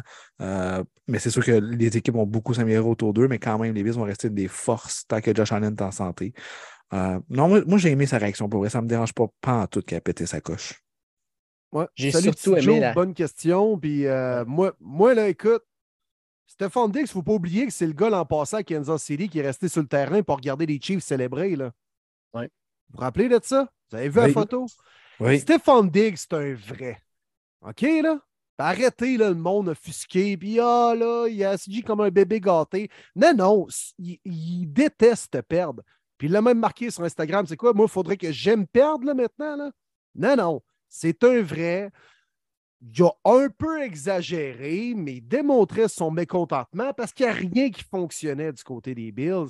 tout le monde était flat, puis même Josh Allen était le premier assis sur le banc à pas nécessairement réaliser ou vouloir changer la situation moi, je n'ai pas détesté ça. Puis venant de Stephon Diggs, on sait que c'est un bon coéquipier. Ça a été le premier à aller au chevet de Demar Hamlin à l'hôpital à Cincinnati. Fait que moi, j'ai pas de trouble avec ça. Pas de trouble avec ça. Ils ont le droit d'être en crise quand on perd de la sorte. Là. Hum. Puis j'adore la réaction de Brandon Bean lors de sa conférence de presse qui a envoyé une petite flèche en même temps aux Bengals en, leur, en disant littéralement Écoutez, moi, je vais regarder Stephen Diggs parce que sincèrement, j'ai pas le goût de repêcher aussi bas que ça pour aller chercher un, un, Jamar Chase. ouais, c'était bon. Pour vrai, ça va donner rivalité, ça, Bengals Bills. C'est cool. C'est bien aimé ça. Mais la nouvelle rivalité, les gars, dans l'américaine, par contre, c'est Burrow Mahomes, le nouveau Manning Brady. Oui. Hmm. Exact. Puis est-ce que c'est une bonne chose? Je vous la pose, messieurs. Ah, ben là, les. Euh, moi, j'ai une petite envolée à vous faire tantôt, les gars. Qu'on va arriver vraiment là, dans la. qu'on va décortiquer le carré d'as. Juste avant qu'on décortique vraiment chacun des matchs, là, juste, j'ai une petite envolée à faire euh, au niveau du carré d'as. Mhm, parfait. Je, je, tige ça. All right. Ils des tirs après la pause. Ben, c'est ça. Restez là, Chris. rapidement, les Bills, note pour leur saison sur 10? Euh, moi, c'est un 6. Je suis déçu. Je suis vraiment déçu. Euh, c'était l'équipe que je voyais sortir la AFC, de se rendre au Super Bowl. Euh, c'était quasiment Super Bowl leur boss pour moi. C'était minimum se rendre au Super Bowl. Euh, fait que c'est inacceptable pour moi. très, très déçu. Incapable de courir le ballon encore. Ça fait longtemps que c'est le même. C'est pas supposé Josh Allen, ton porteur numéro un. je veux voir des changements au coaching staff. Très, très, très déçu. Pas d'émotion. Pas d'émotion. C'est ça que j'ai remarqué suite à la blessure de Damar Hamlin déçu. Fait que je peux pas donner une meilleure note que ça, impossible. Mm. Ouais, 5 sur 10 pour ma part. C'est une équipe qui a régressé quasiment semaine après semaine. Ils ont commencé bien, bien fort. pour me dire wow, les Bills cette année, on le savait, mais là, on le sait, ils sont vraiment pour de vrai. Puis ils se sont pas améliorés, je trouve, surtout dans le crunch de la saison. Point de vue des attentes et des résultats finaux, un 5. Oui, 5 sur 10. Puis, tu sais, pour remettre du poids sur tes paroles, Will, on se rappelle, ils ont commencé la saison en battant les Rams à Los Angeles 31-10 dans une victoire décisive. Puis la semaine d'après, Martin, tu étais là. Ils ont écrasé Titans 41-7. Et là, on était là, ça y est, ils sont partis. Puis effectivement, après ça, ça a été difficile pour le restant de la saison. Puis, ben, ils ont arrêté leur saison exactement à la même place que l'an dernier, dans le Divisional Round. Cette fois-ci, c'était contre les Bengals, alors que l'an dernier, c'était contre les Chiefs. sincèrement, je préférais la défaite de l'an dernier par rapport à celle de cette année. L'an dernier, ça s'est terminé en prolongation dans un duel Allen-Mahomes qui n'avait aucun bon sens. Cette année, c'était comme ça s'est arrêté là dans un match où ils se sont fait vraiment dominer. J'ai de la misère à sortir du positif de cette performance-là. Fait que, ouais, dommage pour les Bills. Puis espérons, espérons pour les partisans des Bills qu'on connaît, là, on en a beaucoup dans nos vies, euh, qu'à un moment donné, les Bills vont être capables de passer par-dessus cette fameuse montagne-là puis arriver de l'autre bord. Je leur souhaite sincèrement. On termine avec le match euh, du dimanche soir. Probablement le match le plus serré et le plus intéressant, malgré le fait que c'est un match défensif. Là. Euh, les 49ers qui gagnent 19 à 12. Euh, ça a été vraiment un match euh, où euh, les défensives ont dominé d'un bord à l'autre. Puis ben, ça a été quelques petits jeux par-ci par-là qui ont fait la différence. Dak Prescott a été mauvais, vraiment mauvais. Les, interceptions qu'il a faites étaient vraiment dégueulasses. Brock Purdy, tu regardes ses stats, tu dis Ah, c'est pas pire. Mais si vous avez regardé le match, à combien de reprises les Cowboys avaient une interception dans les mains puis ils l'ont échappé, c'est complètement fou. Reste que je pense que chaque équipe a été capable de faire ce qu'il voulait défensivement. Les, Cowboys ont ralenti le jeu au sol des, euh, des 49ers. Puis du côté des 49ers, on a été capable de frapper Prescott puis d'arrêter le, jeu au sol aussi. Puis je pense que vous allez être d'accord avec moi en disant que malheureusement, le jeu du match, ça a été la blessure à Tony Pollard pour les, Cowboys. C'était-tu bon ce match-là, vous, vous trouvez? Non. Pourri. Mais c'était le plus serré des quatre, ça, on va se le dire. Ouais, mais c'était pas le meilleur. Offensivement, les deux clubs, là. Hey, Carl Shanahan, là, je le défends toujours, mais il y a eu des calls mauvais, sérieux. Ouais. J'ai pas aimé son match à Carl Shanahan. Euh, certes, la blessure de McCaffrey a fait mal aussi, on l'a vu, il était seulement sur les third down. La Jack Mitchell a quand même bien fait, mais il euh, faut parler des deux meilleurs joueurs, honnêtement. Nick Boza, Micah Parsons, qui vont se battre pour le Defensive Player of the Year. Ça a été les deux joueurs que j'ai plus spotés dans ce match-là le fameux jeu, ce que j'ai des memes partout, ce que Macar Parsons a fait une bouchée de McClinchy. Euh, où on le voit qui est carrément à l'horizontale. Eh oui. il y a un bras, il te le garoche à terre. C'est un tackle de 6 pieds 6, là. Écoute, c'est une brute, Micah Parsons. Là. Incroyable, ce gars-là. Ah, Sérieux. Mais par contre, qui a joué de l'autre côté contre Trent Williams, ouh là là, que Trent Williams écoute, moi, je prendrais ces jeux-là, être entraîneur de football, de ligne offensive, puis c'est comme, regardez les tackles, faites, essayez, essayez d'avoir le même jeu de pied que Trent Williams. Le poids bien balancé, le kick slide, le, parfaitement, il revenait, il suivait bien, il se faisait jamais compromettre à l'intérieur non plus. Du grand, grand Trent Williams qui a quand même limité les dégâts avec Parsons. Ah, mais moi, là, mon joueur préféré de ce match-là, Fred Warner, le gros 54 dans le milieu de la ligne, il a été incroyable. Une interception. avez-vous vu à la fin du match, c'est lui qui couvre le receveur numéro 1, le gros 88, qui est supposé être le receveur, en fait, dans le top 5 de la ligue. c'est un linebacker, c'est Fred Warner qui le couvre puis qui fait le jeu. Euh, moi, ça me fait capoter ce gars-là.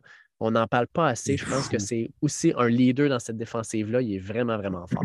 Il est fou. Puis avez-vous vu plein de joueurs tweeter à cette game-là en disant Fred Warner, c'est un DB qui joue linebacker. Ça n'a pas de bon sens à courir comme ça. C'est fou. Red, il est insane, capable de couvrir le terrain n'importe où. Tellement de joueurs euh, d'éléments clés honnêtement, encore une fois, je pense que là, ça va être son temps, mais Demeco Ryans, même s'il est jeune, c'est fou ce qu'il fait depuis trois ans comme DC des Niners. Je suis convaincu qu'il va se trouver une job cette semaine ou la semaine prochaine à quelque part dans la NFL. J'ai bien hâte de voir ça sera où. Mais euh, c'est fou ce qu'il fait avec son unité défensive. Puis encore une fois, c'est grâce à cette unité-là qu'on qu gagné ça. Mais là, il faut en parler. Là le dernier jeu du match. OK? On a beaucoup ri du jeu des Vikings, là.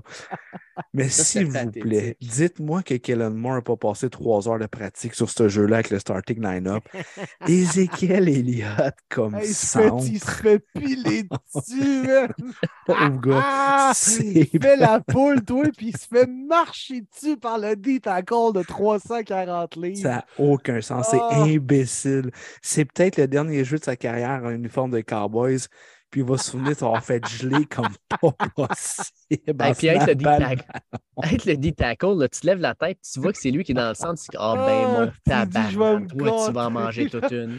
Enlève d'autres, on a aussi de chandail qu'on te voit à Beden, là, vas-y là. Non, mais c'était ridicule? Ah, ouais, Dak fait la petite passe. Aussi, man, s'est fait éclater. Mais pourquoi il a fait la passe à lui? quand il y a un joueur des Niners qui est dessus, c'est le seul receveur que le joueur des Niners n'était pas deep. Il fait la passe à lui. Il fait le tackle, ça finit là. C'est pas C'est juste avant, tu as Dalton Schultz qui a, tout le temps au monde de mettre ses oh, deux pieds à terre. Puis là, il en met un, puis il saute. Puis là, finalement, il sort dehors. Puis là, t'es comme, ben, t'as pas mis tes deux pieds au sol, man. Puis là, il est comme, ah oui, j'ai mis, là. On va à la reprise. Puis c'est clair, net et précis, là, qu'il y a juste un pied. C'est comme, ça y tentait plus. Ça tente- La dernière drive des Cowboys, ça n'a pas été un succès, là, on va se le dire. Là. Ah, Comme celle de l'an dernier, on se rappelle celle de l'an dernier où Dak Prescott Oui. slide à l'intérieur des lignes, elle se dépêche, finalement, Krim pas capable de snapper le ballon, puis ça se termine de Ah, même. oui, oui, oui. Ouf! C'est vrai. Contre les. Niners, d'ailleurs. Ouais, exact. Et Mais ça fait ouais. deux en deux.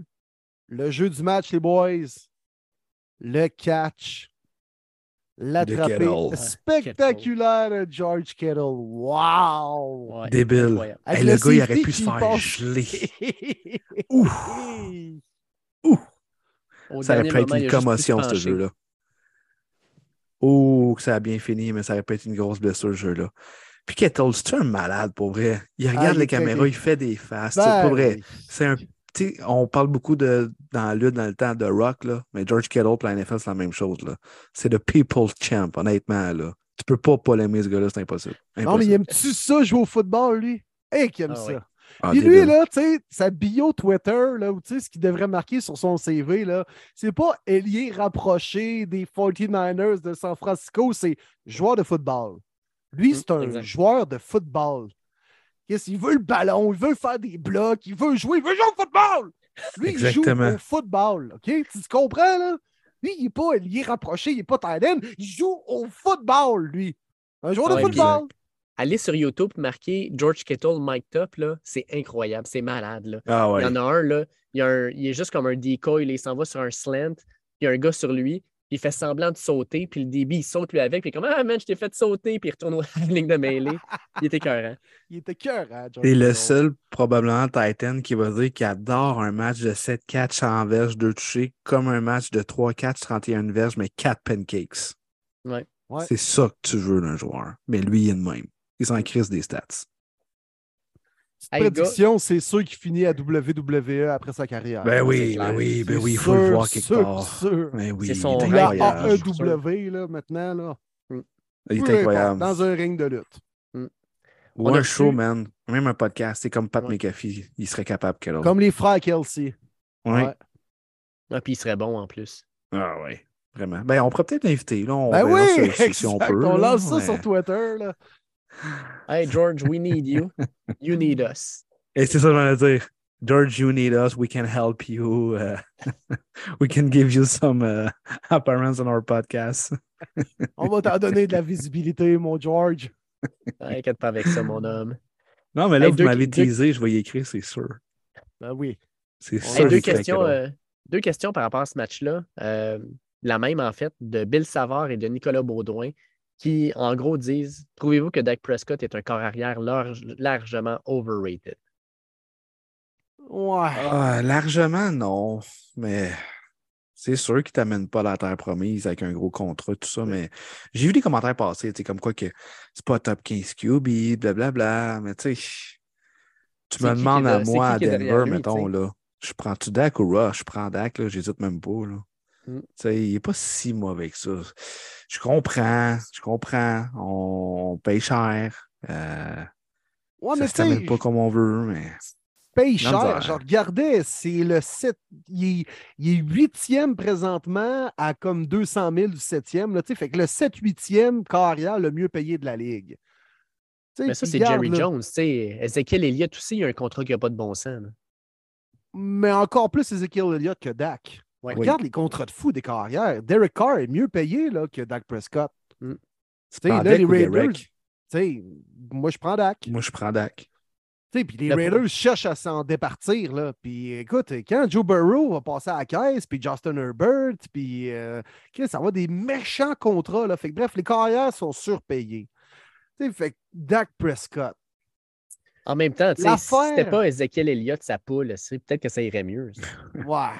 Mais il y a une bonne O-line. Il y a toujours eu une excellente O-line devant lui. Par contre, là, euh, ça, il peut Oui. pas, euh, peut pas euh, blâmer cet aspect-là, le beau Dak. Là. Puis il l'a jamais fait non plus. Tu sais, c'est un bon coéquipier quand même. C'est que seulement Oui. ça arrive trop souvent que ça se termine de cette façon-là. Les Cowboys, ben, quand il y a une situation médi- médiatisée, c'est tout le temps fois deux, puisque c'est les Cowboys. Puis, il y a trop de montagnes russes avec lui. C'est ça l'affaire. C'est ça qui est frustrant pour les fans des Ah, about them Cowboys. Mais encore une fois, il a joué peut-être son meilleur match en carrière contre les Buccaneers. Puis là, on est comme, hey, tabarouette, Dak et les Cowboys sont à prendre au sérieux. Puis là, fait patate contre les Niners, contre une excellente défensive, mais rien de convaincant. Ça se termine souvent en queue de poisson, Dak Prescott. Fait que c'est pour ça que. Mais non, pour répondre à la question, pour moi. Non. Puis, bien des équipes feraient la file pour avoir un QB comme Dak Prescott, pour de vrai. Oui, oui. Une dizaine. Comment des Tu sais, là, regarde, on vient de décortiquer même les Bills et Josh Allen. On dire, ouais, Josh Allen, pas sûr, hein. Puis, quand même Josh Allen. Je veux dire, tu peux pas avoir Patrick Mahomes, tu peux pas avoir Joe Burrow. Il y en a deux, il y en a trois, il y en a quatre peut-être dans la ligue max. Fait que là, à un moment donné, quand tu as le douzième meilleur carrière, tu vas le calisser dehors à coup de pied dans le cul parce qu'il a perdu une game en playoff? Et depuis qu'il est là, sincèrement, l'équipe va quand même bien. Là. Puis il y en a qui disent ah, Cooper Rush faisait une meilleure eh job. Oui, On va se calmer le pompon là-dessus. Là. Alice Cooper qui joue dans Rush. Il y a plein de gens qui ont dit ça, genre trader Dak, starter Cooper Rush, j'aurais pas fait de Hey, tu me tu là? il y a une sale coche. Arrêtez de ramasser Dak à ce point-là. Mais là, j'ai hâte de voir la saison morte parce que Pollard tombe agent libre, Dalton Schultz tombe agent libre, on a des gros salaires, on a un Parsons à payer bientôt. Ouh, il faut vraiment que tu trouves une manière de libérer Zeke puis signer Pollard. Pour moi, c'est un premier move que tu fais, tu n'as pas le choix. Hey les gars, saison des Cowboys sur 10, qu'est-ce qu'on en pense? Je vais donner un 7, moi. Je vais donner un 7. Quand même une belle année, honnêtement. Ben ils ont fait quoi, 12-5 de mémoire? Super belle année. Ben oui. Fin abrupt, mais est-ce qu'on est surpris? Personne ici est surpris. Euh, est-ce qu'on a le bon coach? Moi, je pense que non. Pas assez pour le mettre dehors, mais pas assez pour t'élever puis t'amener euh, au Super Bowl. Peut-être l'année prochaine, on va voir. Mais quand même une belle année. Dax s'est blessé un bout. Cooper Rush a fait la job pendant un bout, je peux comprendre.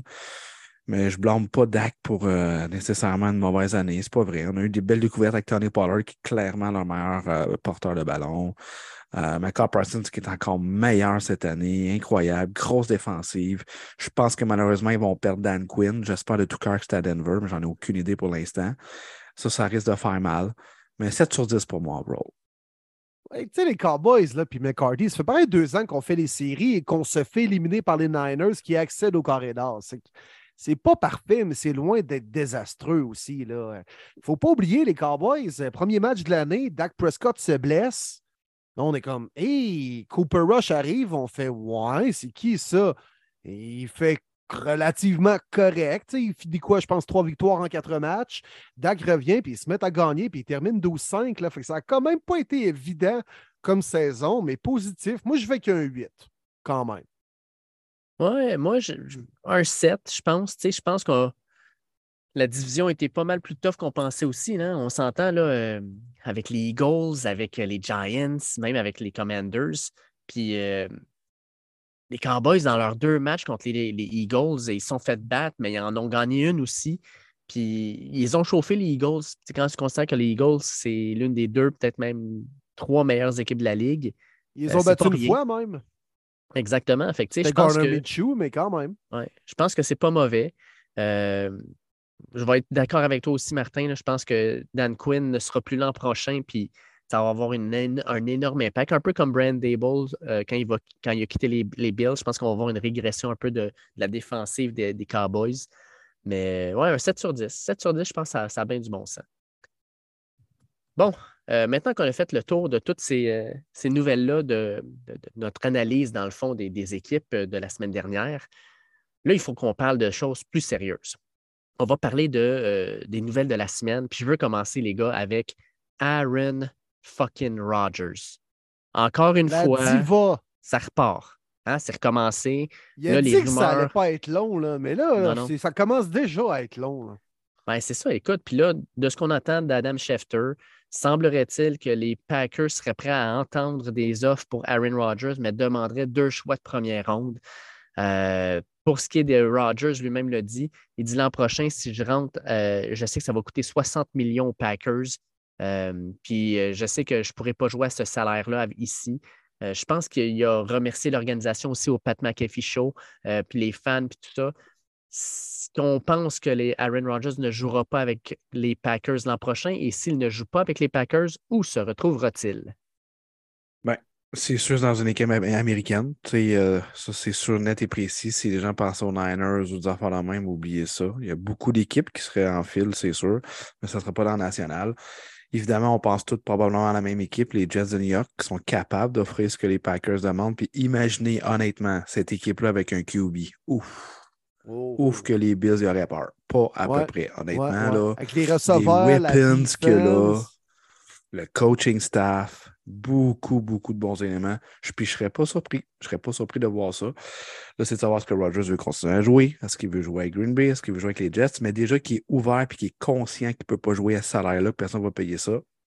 Pour moi, c'est un move qui, va, qui fait en sorte qu'il va revenir l'année prochaine puis qu'il est prêt peut-être à faire un, un, un cut pour se retrouver avec une bonne position. Dans l'américaine, outre les Jets, je vois pas personne qui peut répondre à ses besoins. Colts? Les pas les Raiders? Colts.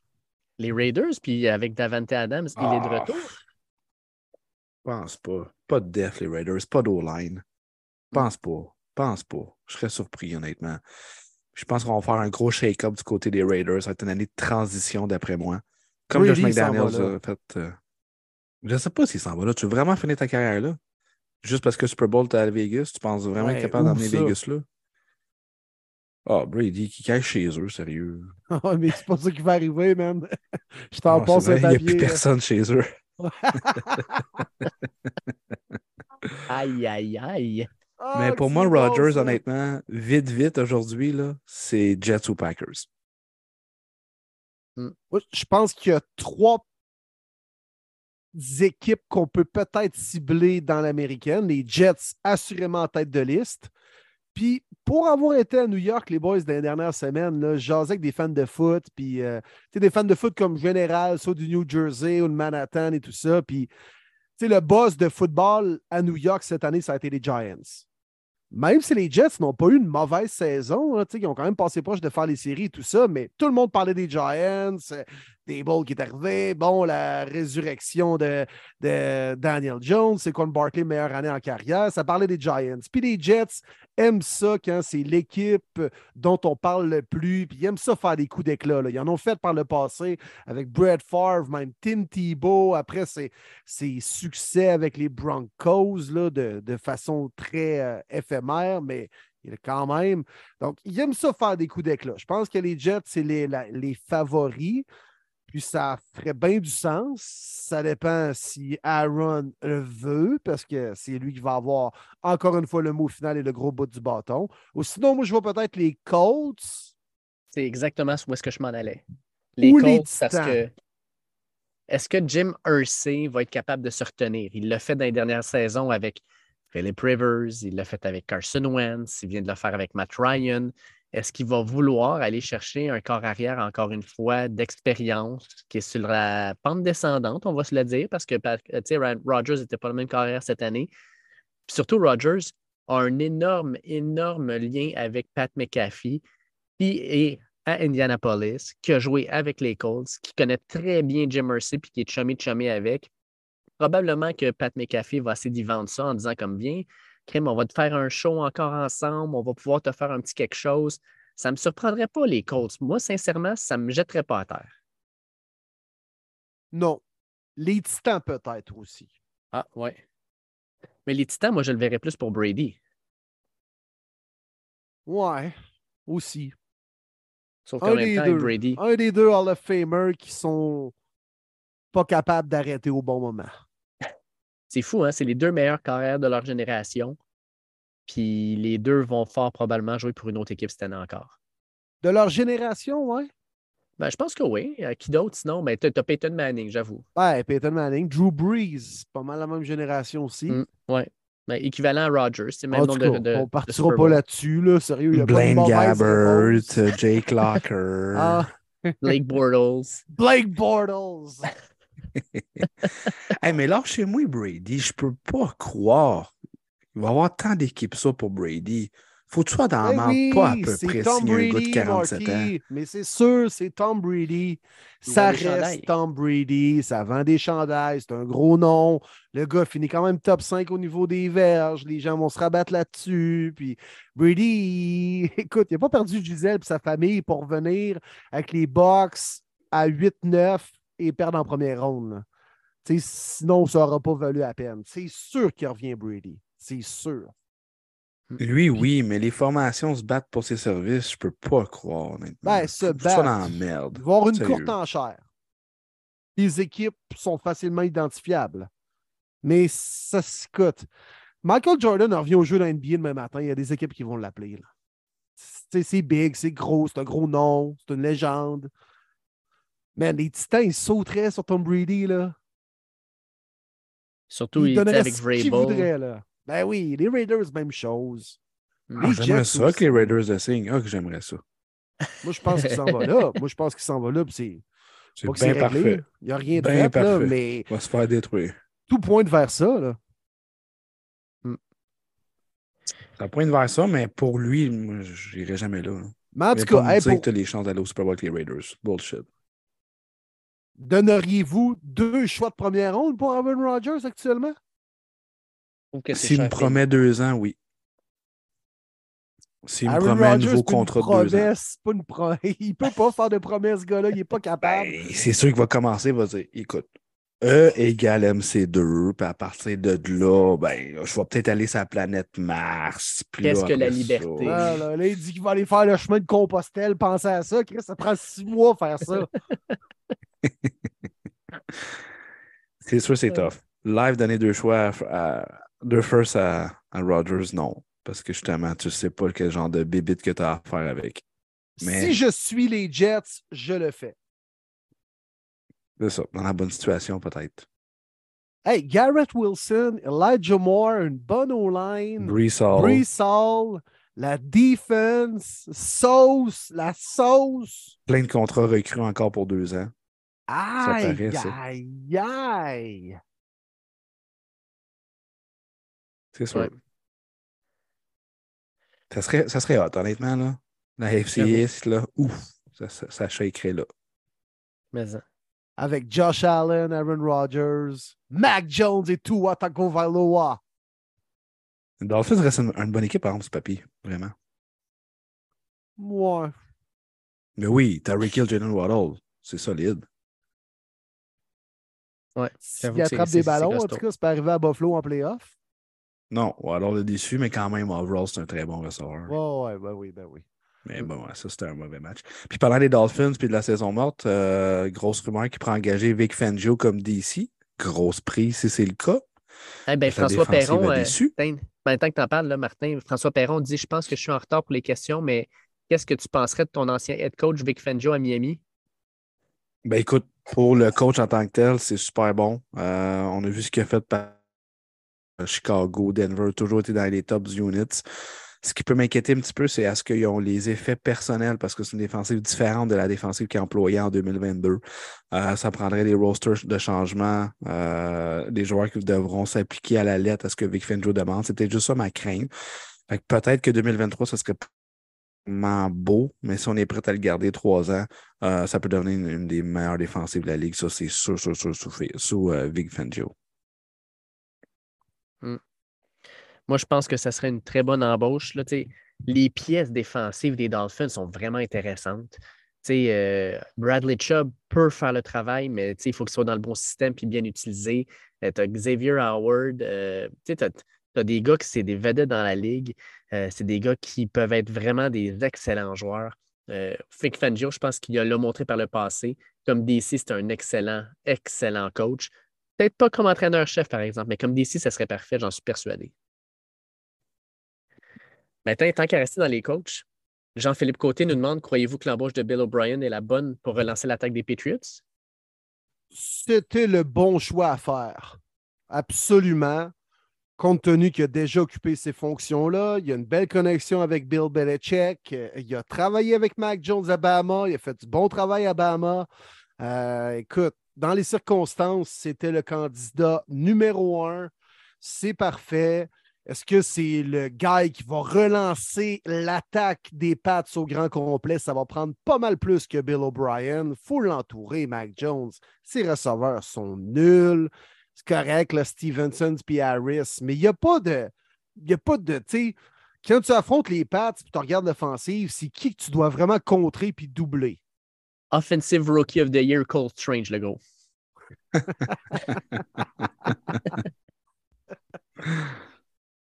ça a mal vieilli, hein, ce commentaire-là, quand j'ai fait ça. Et, eh On a eu les candidats aujourd'hui, Dave. D'après moi, il était loin en dans la liste. Là. Eh, vaut mieux en rire qu'en pleurer. Eh oui, c'est bon ça. Puis moi aussi, pour répondre à la question, oui, c'est le bon candidat. Connaît tout le monde là-bas. Euh, on en parlait depuis même l'année passée. Ça s'est pas fait. cette année, ça s'est fait. Il a déjà coaché une fois Mac Jones. Fait que non, ça, ça a bien l'allure. Puis, autre question d'entraîneur, Félix Tremblay, quelle est la valeur de Sean Payton? Qu'est-ce que les Saints peuvent s'attendre à recevoir en échange de façon réaliste? Sean Payton ne trouvera pas de boulot, messieurs. Oh! Il va rester à Fox. Il est à Los oh, Angeles. Il beaucoup d'argent. Il, il, reçoit beaucoup d'argent de Fox. Il est à LA. Tout va bien. Je pense qu'il n'y a pas nécessairement ce qu'il veut en ce moment même. C'est une année où on a seulement cinq équipes qui cherchent un entraîneur-chef, ce qui est rare. Je pense que lui, il attend plutôt un gros morceau comme une des deux équipes de Los Angeles ou Dallas, que d'après moi, dans un des trois situations après 2023, il y en a un qui va s'en mettre dehors. C'est ce que je pense. Il veut un gros market. Hmm, intéressant, Marty. Intéressant. Il est gourmand. Il est très gourmand, Sean Payton. Euh, très bonne question. C'est Félix, ça, Dave? Oui, Félix. Très bonne question parce que moi, je trouve que dans la situation actuelle, il est un peu trop surestimé, Sean Payton. Tu sais. Ben, il cherche probablement une équipe avec un corps arrière, on va se le dire. Clairement, clairement. Puis surtout 25 millions aussi derrière la cravate. Es-tu prêt à t'engager avec un entraîneur qui gagne 25 millions comme organisation? Là? Puis il veut le power control. En plus, décision, c'est ça, sur euh, l'effectif, sur l'alignement. à un moment donné, là. Puis Sean Payton, sérieusement, il a un bon CV, il a gagné, il a été longtemps avec les Saints, mais des fois, ces coachs-là, où ils ont été vraiment puissants avec une seule organisation, des fois, c'est tough de le reproduire ailleurs. Très, très dur.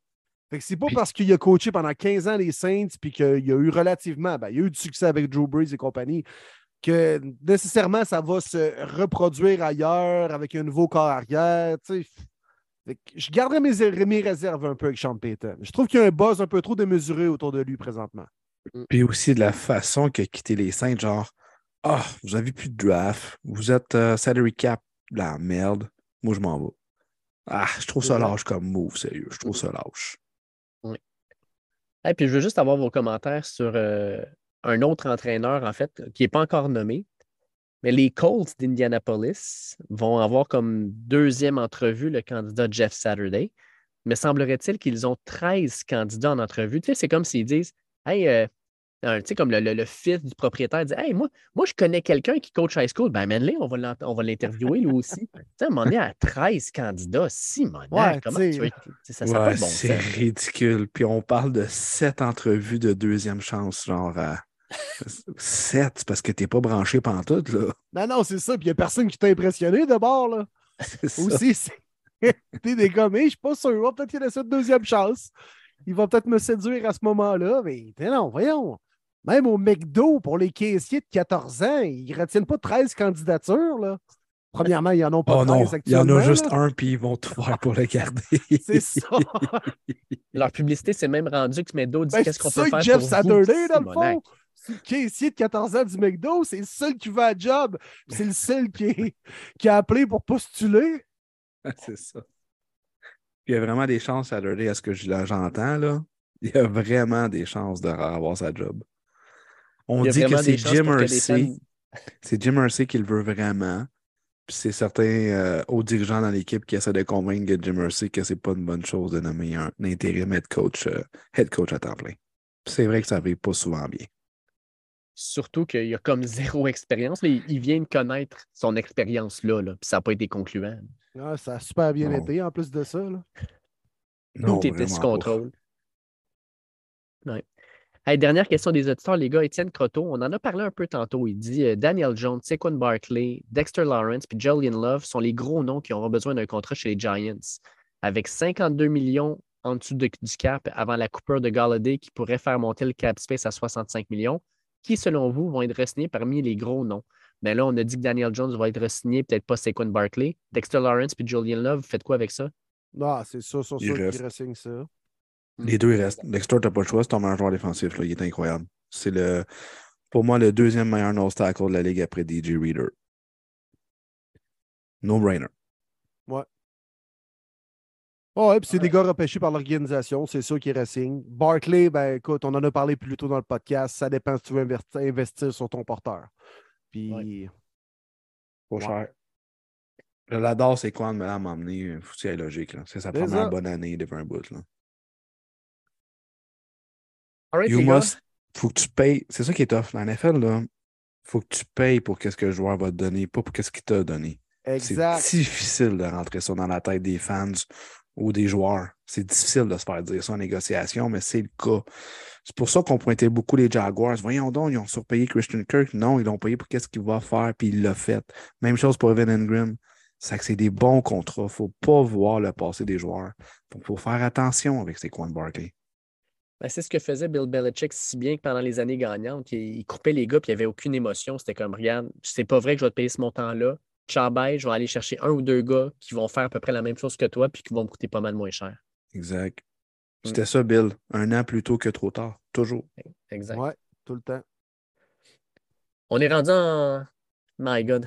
L'avant-dernier dimanche de l'année, les gars. Oh, Je- je comme dis ça, puis j'ai- un trémolo dans la voix. podcast, les boys, les Championship Finals! Exact. Là, ça va être ça en bon. me déchirant mon t-shirt à la Hulk Hogan. Ah, puis peut-être un petit peu aussi tes cordes vocales. Je pense que tu y allais vraiment fort. hein. Ouais. Pas bon pour les tu colles ça. ça la semaine où ce que c'était le 30e anniversaire de Raw. Ah ouais? C'était lundi soir, 30 ans. Ils ont Ah, ramené tout plein le de monde. vieux sont Stone-. Cold. Ah oui. Undertaker. The Rock, c'est pas là? peu. Non, il n'y a pas le temps. The Rock, tu sais bien. Il a Ben ben trois têtes l'enflée. À faire un 18e film de Walt Disney. Là. Moi, rapide et dangereux, 69. À, à préparer son speech pour commencer le Super Bowl. Rapide et dangereux 69. Mais ça, il y a un concept à faire là. là. T'as tout compris, Will. Ça vient avec l'heure du podcast.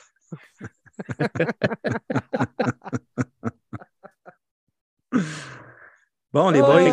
It là, on un bon show, là. S'il vous Ouais. plaît. Ben, bon j'espère. J'espère. Mais, mais je pense que oui. Ah là, je pense que oui. Vraiment. Euh, on a des bons matchs. On a du bon football. Puis, je vous ai teasé, les gars, tantôt. Je voulais faire une petite envolée avant le carré d'as. Ben, nous y sommes. Que vous Mm. me permettez de, de le faire, là? Euh, Vas-y, On- on mon petit oiseau. J'aimerais avoir votre avis là-dessus. Parce que là, là toute l'année, tout le monde, là, on s'est dit Wow, la NFL, quelle parité! Any given Sunday, tout le monde peut battre tout le monde. Et c'est vrai. Et c'est vrai. Mais, dans le carré d'as, y a-tu des surprises là? Non.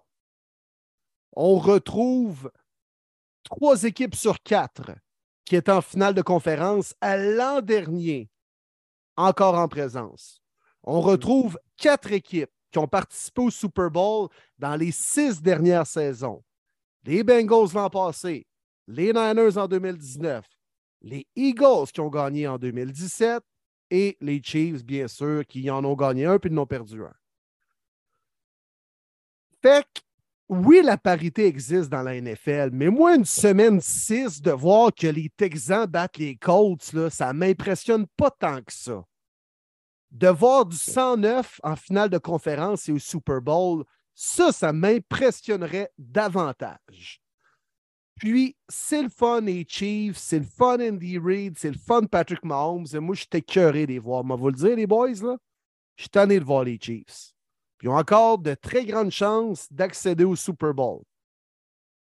à un moment donné, là, regarde, encore une fois, trois équipes sur quatre se retrouvent en finale de conférence cette année qui était là l'an passé. Les Eagles, ça a été la meilleure équipe dans la NFL au niveau des fiches. Ils se retrouvent en finale de conférence. Puis c'est des équipes, surtout bravo à eux, parce que c'est des équipes bien bâties, les boys, des bureaux au terrain. Des équipes qui ont bien repêché au fil des ans. Le noyau des Bengals, c'est des gars qui ont repêché avec Joe Burrow, Jamar Chase et compagnie. Mais on a greffé des agents libres comme Trey Hendrickson, euh, DJ Raider, les Niners également. Le noyau, on l'a repêché avec Kettle, Boza et compagnie, mais on a greffé un McCaffrey. Les Eagles, on a repêché Jalen Hurts, on a repêché la O-line, mais on a rajouté A.J. Brown. Puis les Chiefs, on a repêché Mahomes, on a repêché Chris Jones, mais on a revampé la O-line au grand complet de gars qui, jouaient dans d'autres formations. Oui, il y a une parité dans la NFL, mais en même temps, pas tant que ça qu'on arrive dans le crunch de la saison puis, c'est les organisations les mieux gérées dans les bureaux qui réussissent à se rendre là à ce moment-ci de la saison. Je suis mitigé là-dessus, mon Will.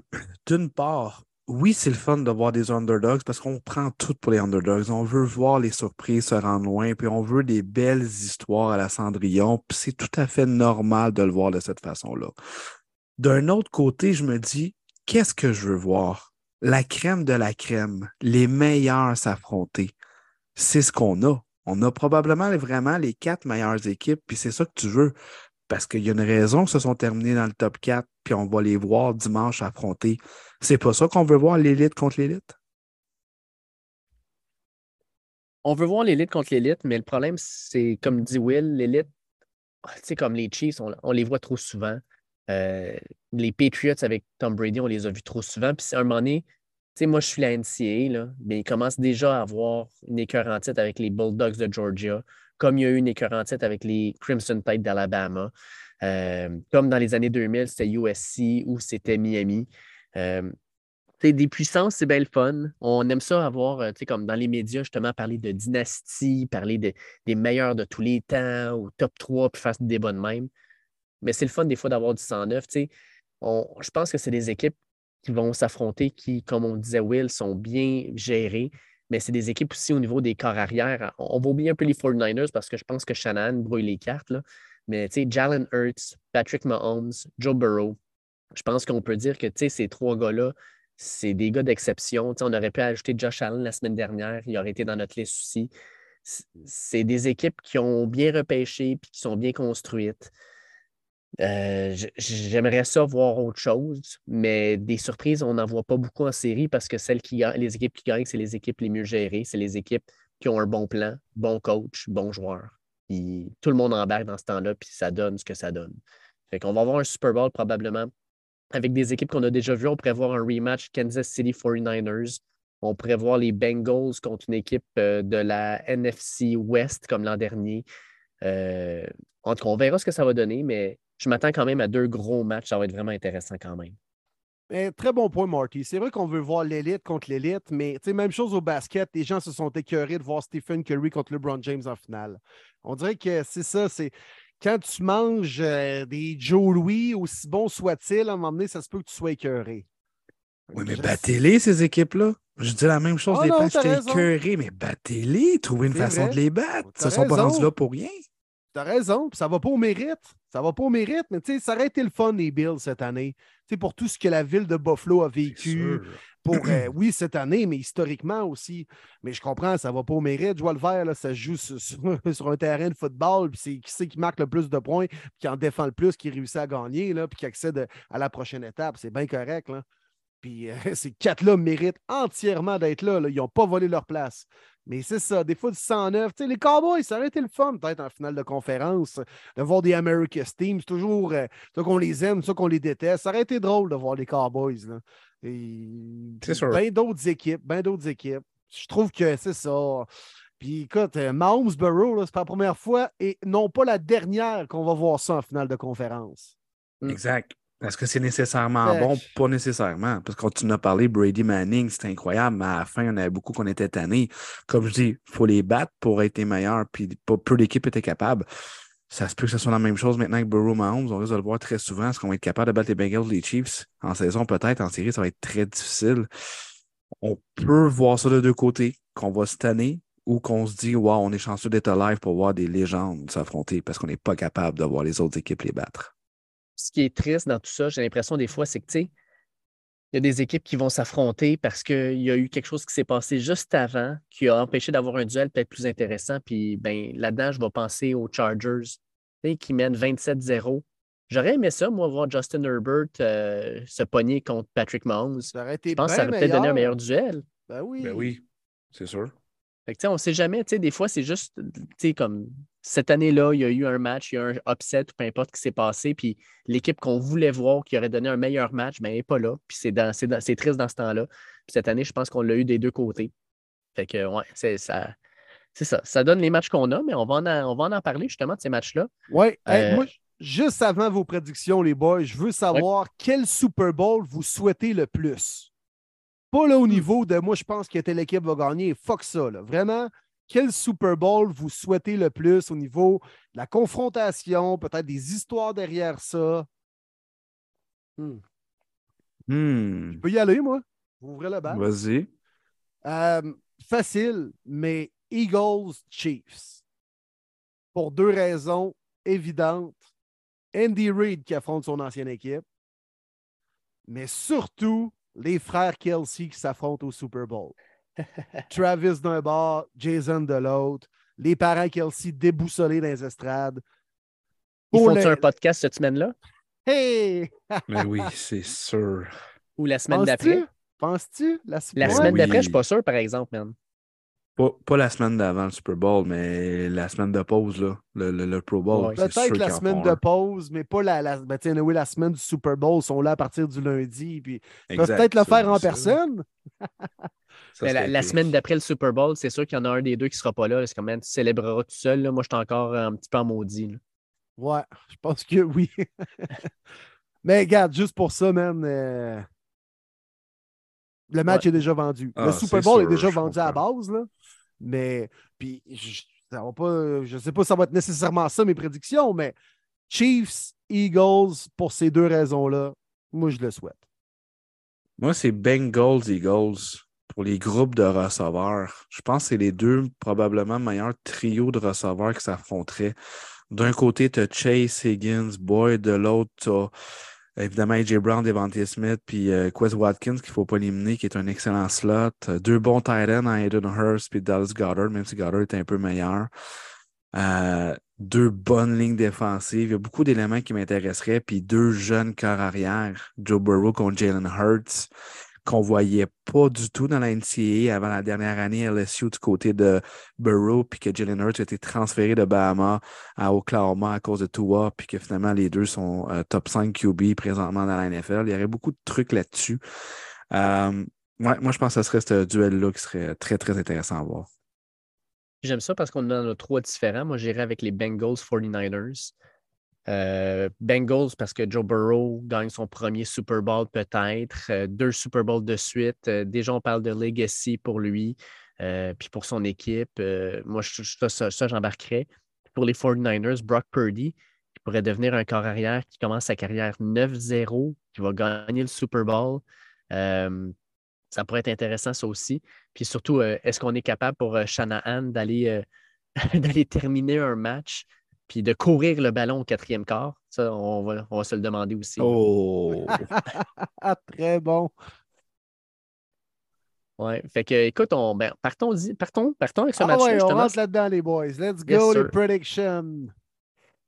Match de 3 heures dimanche après-midi sur Fox. Les 49ers de San Francisco s'en vont dans le zoo de, de Philadelphie parce que ça va ressembler à ça avec la foule. Ça va être le bordel. Il va y avoir de l'ambiance là. Les 49ers, c'est déjà su. On jouait avec du son dans les speakers toute la semaine pour se préparer au bruit qu'il va y avoir. Ils en mettaient tellement qu'ils ont fait sauter le générateur du stade, rien de moins. Euh, Pierre Dulune nous dit question pour euh, le podcast, les gars. Après vérification, les Eagles ont eu un calendrier facile, plus facile que les Niners. L'an dernier, les Niners ont gagné à Philadelphie 17 à 11. Les Eagles sont favoris par 2,5 points. Tout le monde pense que les Eagles vont gagner. Ils sont même favoris pour gagner le Super Bowl. Qu'est-ce que vous en pensez de votre côté? Je pense qu'il faut commencer par ce match-là pour répondre à cette question-là. Donc, les gars, on y va-tu avec l'équipe à la maison, les Eagles, ou les 49ers de San Francisco, défensive numéro 1 contre défensive numéro 2 dans la NFL. Ça va être bon. Probablement les deux meilleures équipes de la NFC qui s'affrontent dans cette finale de conférence. Euh, pour moi, le, gros X-Factor, c'est la blessure de Christian McCaffrey. C'est quelque chose que les Niners euh, pouvaient redouter lors de la transaction, qu'ils ne voulaient absolument pas qu'il arrive et ça arrive vraiment au mauvais moment. Euh, c'est bien beau Brock Purdy puis tout ça, mais tu as besoin de courir le ballon. Tu as besoin de ton third down guy pour faire des petites passes. Même si tu as des Debo Samuel, tu as des George Kittle, tu as des Brandon Ayuk, c'est une défensive assez incroyable que tu affrontes ces Eagles que Purdy n'a pas affronté encore. Pour ces raisons-là, j'y vais du côté des Eagles. Euh, je pense qu'on va être capable euh, de manger les DB. Euh, moi, Ward, il me déçoit honnêtement du côté des Niners. Il me fait peur. C'est probablement lui qui va garder AJ Brown.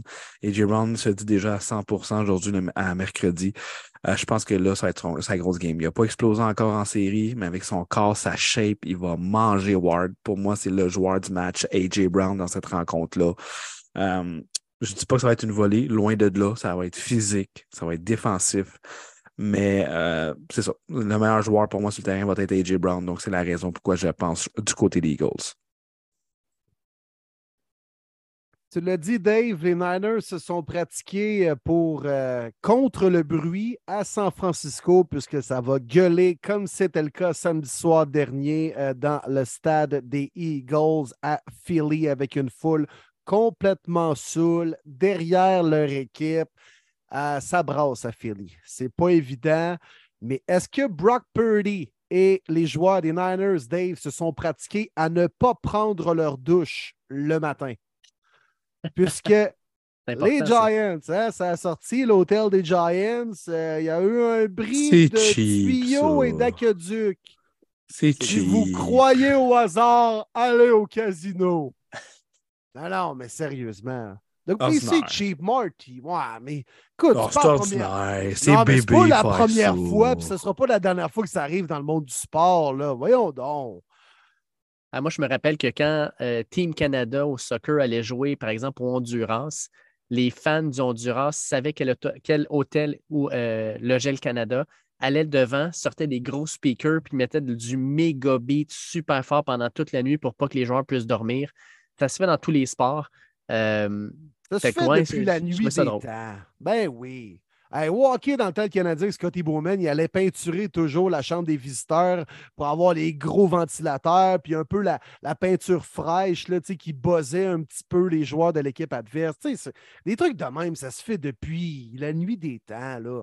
M'emmener, c'est de bonne guerre. C'est ça, man. C'est des playoffs, c'est du sport. Tu avais juste à finir premier de ta conférence. Ben oui, exact. C'est pas catholique c'est pas très fair jeu.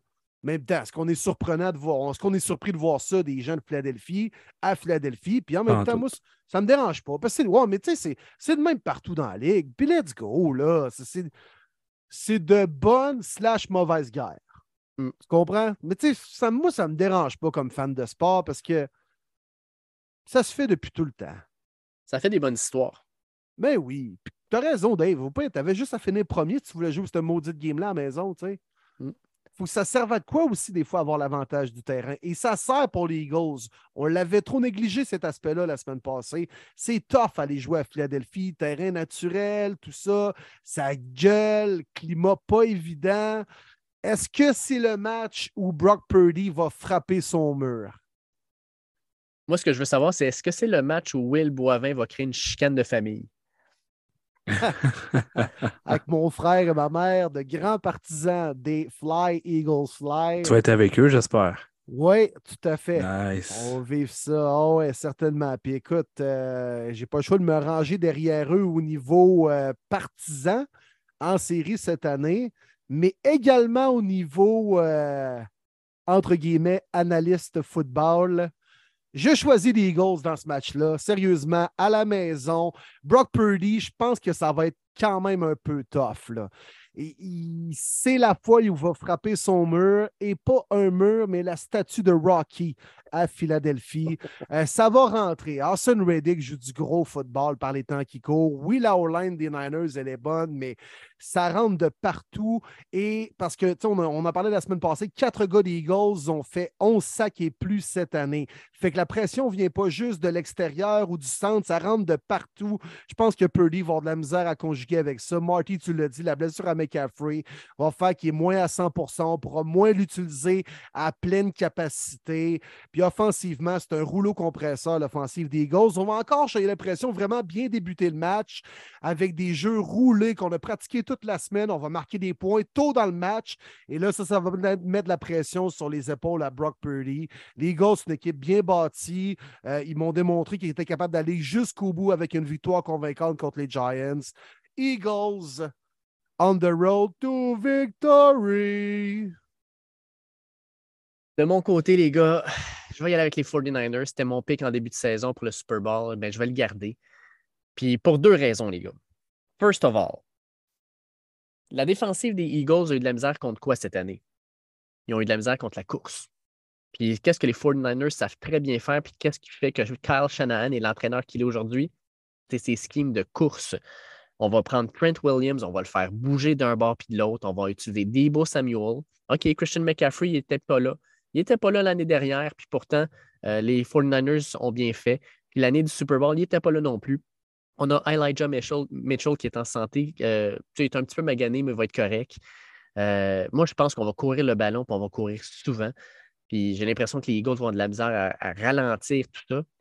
Puis au niveau à l'attaque, euh, pour les Eagles, ils vont avoir de la misère parce que Lane Johnson est encore blessé. Moi, sincèrement, ce gars-là me fait capoter. La semaine dernière, c'est une déchirure à laine qui a Simonac, puis il a joué une game au complet. Euh, ça a dû être souffrant, mais en même temps, il jouait contre Kevin Thibodeau. Il est bon, il va être bon, Kevin. C'était cute. Là. Mais là, il va jouer contre un certain Nick Boza cette semaine, qui va fort probablement être le joueur défensif de l'année. Moi, j'ai l'impression que Nick Boza, il va être dans le backfield bien souvent. Fred Warner, il va être le gars qui va checker Jalen Hurts tout le temps. Il va, comme on dit, il va le shadower. Euh, je pense qu'il va être capable de le ralentir. Pour ça, moi, je vais avec les 49ers, mais ça va être un match serré jusqu'à la fin. Ça, ça va être un match intéressant. Puis, je pense que c'est le match que j'ai eu le plus de difficultés à choisir euh, depuis le début des séries, sincèrement. Ensuite, on a le match de dimanche soir, 18h30 à CBS. Les Chiefs de Kansas City qui reçoivent encore une fois à Arrowhead euh, les Bengals de Cincinnati. L'an dernier, les Bengals sont allés là. Ils ont battu les Chiefs, ils sont allés au, Super Bowl. Cette année, est-ce que l'histoire va se répéter? Juste, je suis content, les boys, là que ce, match-là ne soit pas à Atlanta en terrain neutre. Pas vrai, ça aurait été quand même la merde. Eh oui, puis les gens qui disent Hey, les, conférences, ça devrait être dans un terrain neutre, tu me niaises-tu? C'est quoi le but de finir premier? Ah exact. Ça serait épouvantable de faire ça. Épouvantable. Côté monétaire, c'est sûr que c'est plus payant pour la NFL, mais ça serait ridiculement stupide de faire ça. Parce que moi, je m'en sac de finir premier rendu là. M'en fous. Non, t'as bien raison avec des fans mélangés des deux équipes qui ne sont pas dans leur stade, pas dans leur habitat naturel. non, on veut ça à Arrowhead avec la foule, puis oh, oh, oh mais oui. Ben mais oui, c'est leur droit. là. Mais oui, mais oui, mais oui. Euh, pour le match, écoute, euh, ça va être encore aussi super bon comme l'année passée. Ça va être serré. Je n'ai parlé tantôt dans le podcast. Moi, Pat Mahomes, ça m'inquiète sa blessure. Il va se faire piquer comme un cochon à 4-5 reprises un petit peu partout euh, sa fesse gauche. Puis ça, ça m'inquiète. On n'en parle pas assez mais l'unité défensive des Bengals, elle joue en unité. J'ai parlé de la ligne offensive, mais la même chose. Il n'y a pas nécessairement des gros noms dans cette défensive-là, mais tout le monde joue bien.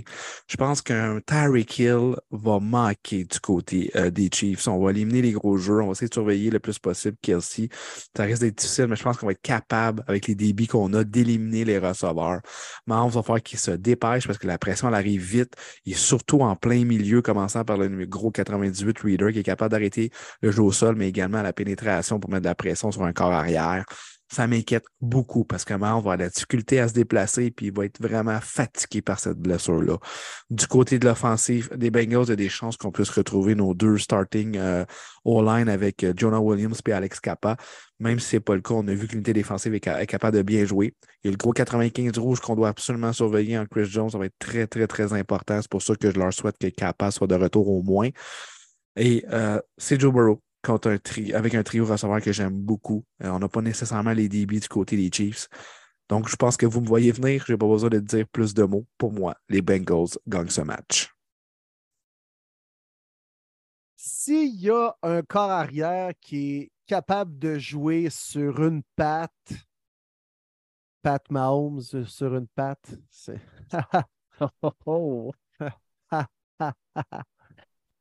Oh, c'est drôle, Chris, voyons donc, là. C'est bien mauvais le public. Ben, moi, je les ris, sincèrement. Je, je- Peut-être pas beaucoup, mais je les ris. OK.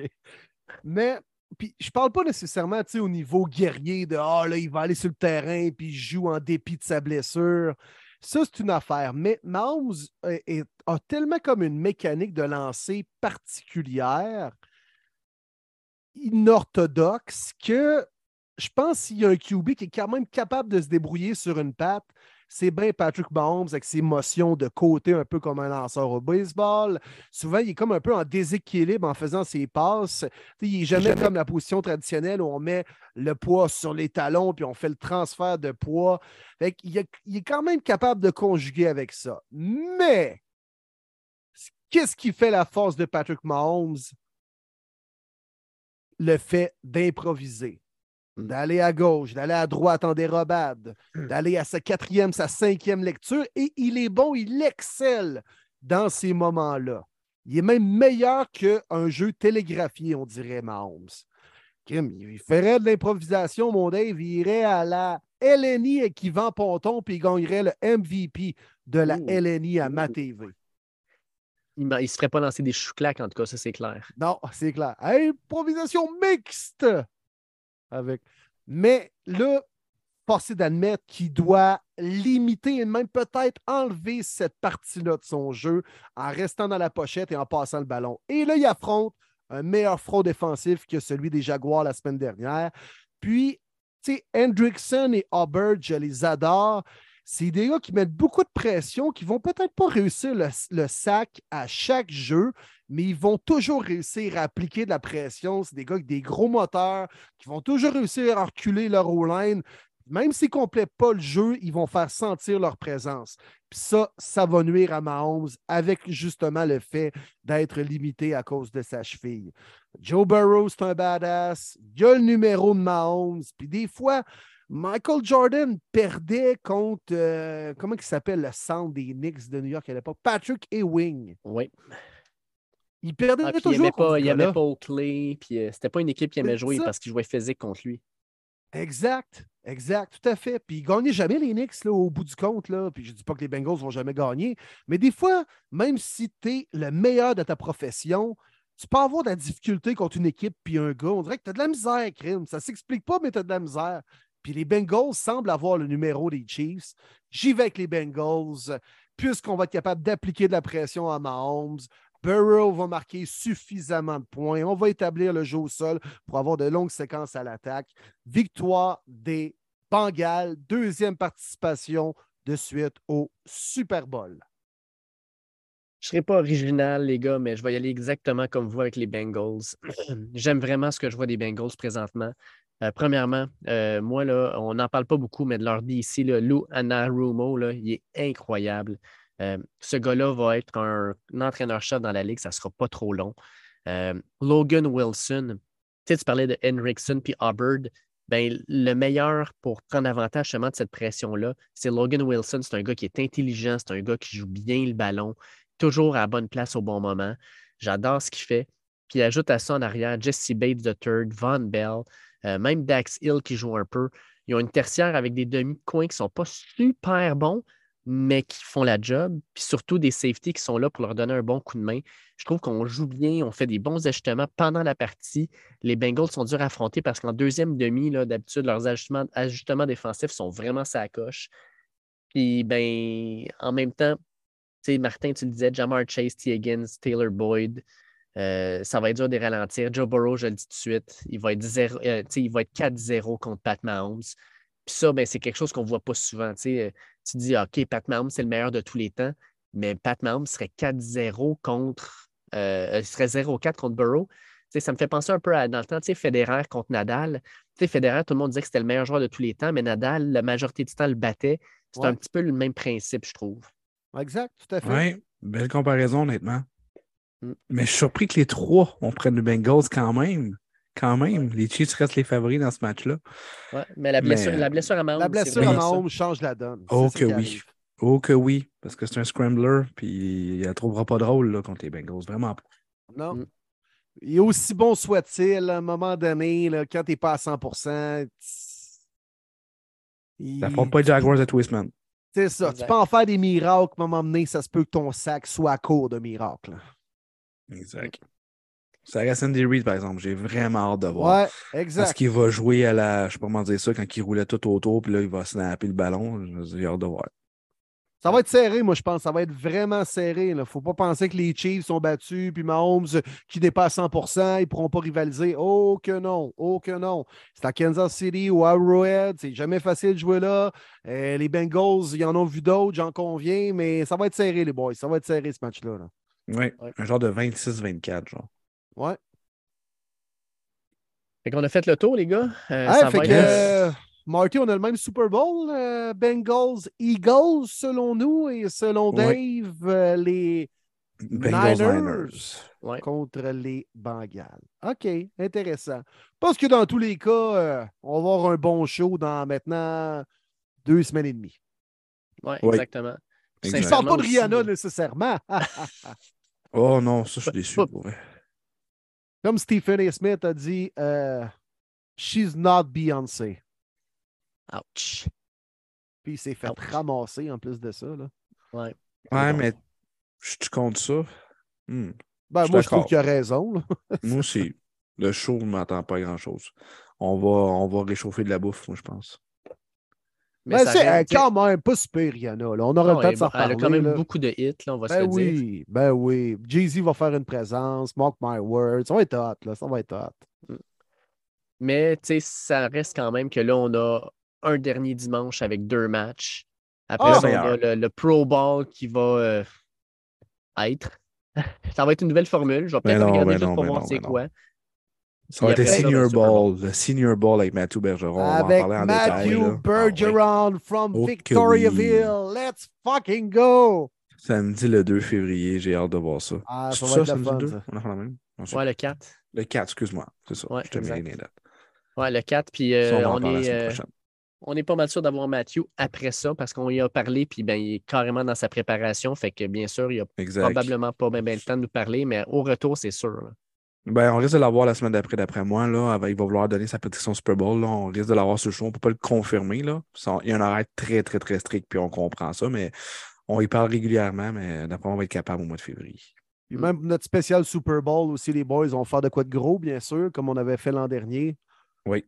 Alors, euh, ah ouais, ça va être le fun. Mais euh, pour ma part, moi, c'est comme je dis toujours, pour moi, c'est mon dernier vrai dimanche de Oui. NFL cette saison. Oui. Ouais. Exact. Parce Parce, que Super il y a Bowl, un tu swag deux bien du monde. c'est pas ça, que tu vois pas souvent. Pour vrai, en tout cas, c'est pas un match que j'apprécie euh, énormément, le Super Bowl. Là.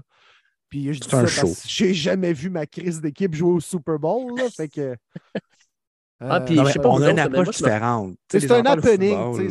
C'est ça. C'est ça, exactement. C'est un approche match de foot, c'est un happening. Exact. Je sais pas vous Pour autres, moi, ça, je me j'ai toujours souvent avec, euh. Je me retrouve souvent avec quelqu'un à côté de moi, puis il faut que j'y explique les règles.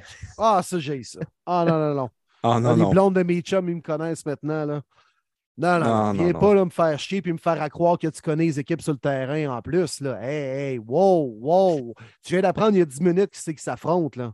Viens pas me faire ta pierre vers cheval euh, cheapette. Là. Non, non, non. Décris. T'as vu- t'as vu Pat Mahomes, euh, sa première page de la presse, elle dit comment euh, Pat Mahomes, là, il a été bon cette année. Non, non, non, non, non, commence pas, là. Commence pas. J'ai regardé, je sais pas commandeur de football cette année. Là. non, non, tu me, feras- tu me feras pas faire la leçon. Là. Hey, c'est fou, les gars sont bons sur le terrain. La Ligue jaune, là, sont capables de la peinturer rapidement après un jeu. Waouh, c'est incroyable. Aïe, aïe, aïe. Mais c'est ça, on va en profiter parce que c'est notre dernière vraie fin de semaine de foot, les gars. Exact. Euh, je vais en profiter Profitez-en, pour. euh, profitez-en, ça va être un méchant beau ah dimanche. ouais, ça va être Il y a bon. plein de monde qui se font des rassemblements. Il y en a des fans des Eagles au Québec, il y en a des fans des Niners au Québec, il y en a des fans des Chiefs, des Bengals. Profitez-en, les fans des équipes qui sont encore en présence. Les fans de foot, profitez-en également. petit tailgate, des fois, le dimanche, il annonce quand même beau là, en début d'après-midi. Les games sont à 15 h. Prendre juste une petite bière dehors, là, ça peut être le fun. là, puis, hey, amusez-vous. Amusez-vous, les fans de foot. Absolument, absolument. Pour ma part, euh, c'est toujours la même personne qui nous reçoit au final de la conférence. C'est moi qui reçois le Super Bowl, mais c'est un de nos chums qui nous reçoit chez eux. J'ai vraiment hâte. Sa femme à cuisine, moi, j'ai déjà hâte de vous envoyer des photos. C'est toujours des surprises à chaque année. Je connais pas le menu encore, mais j'ai vraiment, vraiment hâte. Puis on va en profiter. Puis comme tu dis, Will, tout le monde, profitez-en. C'est un gros, gros dimanche de foot pour les amateurs de foot. Et puis j'en profite pour euh, justement au niveau des amateurs de foot vous dire euh, un énorme merci.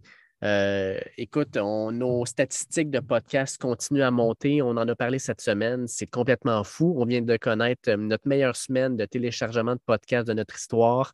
Un gros, gros, gros merci à tout le monde. J'ai regardé nos notes sur Apple, euh, Apple Podcast. Là, on a juste des 5 étoiles. Moi, ça me fait capoter. Les commentaires qu'on soit chaque semaine, ça, ça me fait tomber en bas de ma chaise. Je vous remercie énormément. Thank je pense you, que je vraiment. parle, euh, je, parle, je parle pour toute l'équipe. là. Ben oui, oui, merci. merci. Merci à tous Ouais. d'être là, d'embarquer avec nous autres, de nous écouter, d'écouter du football, puis après ça, décortiquer ça avec la gang de premiers les buts. C'est vraiment un privilège. Merci d'être là. Puis euh, suivez-nous, suivez-nous sur euh, Facebook, Twitter. Le Twitter, c'est plus euh, personnel. mais tu Premier buts, c'est sur Facebook, c'est sur Instagram, c'est sur TikTok. Suivez-nous là-dessus. Suivez-nous sur votre plateforme de téléchargement de podcast. Notez-nous, donnez-nous un 4 étoiles, un 5 étoiles, un 3 étoiles, peu importe. Donnez-nous des commentaires. Venez nous jaser sur nos plateformes. On aime ça vous entendre. On aime ça échanger avec vous autres. Encore une fois, merci. Un énorme merci. C'est vraiment apprécié. Vraiment, merci aussi à NFL Fans du Québec qui sont là depuis le début avec nous dans ce projet-là. C'est vraiment cool. J'ai vu un post justement passer cette semaine qu'il y avait d'autres euh, nouveaux ajouts. Hey, si vous n'êtes pas encore dans la gang, let's go. Je pense qu'on est rendu à 5400 cucs. C'est tellement On cool. approche du 5500, c'est fou. Là. Wow, belle grosse communauté, la plus grosse page qui rassemble tous les amateurs de football au Québec. Euh, c'est vraiment, vraiment, vraiment le fun. Puis je salue aussi, on n'en parle pas assez, mais les gens en dehors du Québec, il y en a beaucoup dans le Canadien anglais, euh, en Europe. Euh, donc c'est vraiment, vraiment Ouais. le fun de savoir que vous êtes là puis que vous avez partagé la même passion que nous, le football. Puis on a reçu encore des beaux messages. hein. Je me souviens cette semaine d'un gars qui a dit que on est un podcast incontournable pour lui. Ben, merci parce que vous, vous êtes des incontournables pour nous parce qu'on a tellement de fun à faire ça. On, on veut que ça soit vraiment comme si vous prenez une bière à côté de nous autres. Parce que si vous nous rencontreriez, puis j'aimerais ça m'emmener, on va faire des événements, c'est sûr, avec le temps, avec les années à venir. Vous allez voir qu'on est des gars simples, puis qu'on veut parler de football avec tout le monde. On est facile d'approche. On se prend pas pour un autre. Puis c'est ça qu'on veut comme feeling, que vous êtes à côté de nous autres en train de prendre une bière, puis on genre de football. Fait que euh, Merci les gars. Merci d'être dans ce, ce projet-là avec moi pour essayer de toute beauté. Incroyable, incroyable. Merci à tous. Merci à vous autres, les boys. Gros show encore une fois. On avait de la matière, même s'il y avait peu de matchs. On a jasé des sujets chauds. Qu'est-ce qui se passe avec les Bills? Encore un gros show. Euh, puis je me répète encore une fois, profitez-en, les fans de foot. Pour moi, c'est le dernier vrai dimanche. Et par la suite, il y a quand même le gros show du Super Bowl, Rihanna à demi.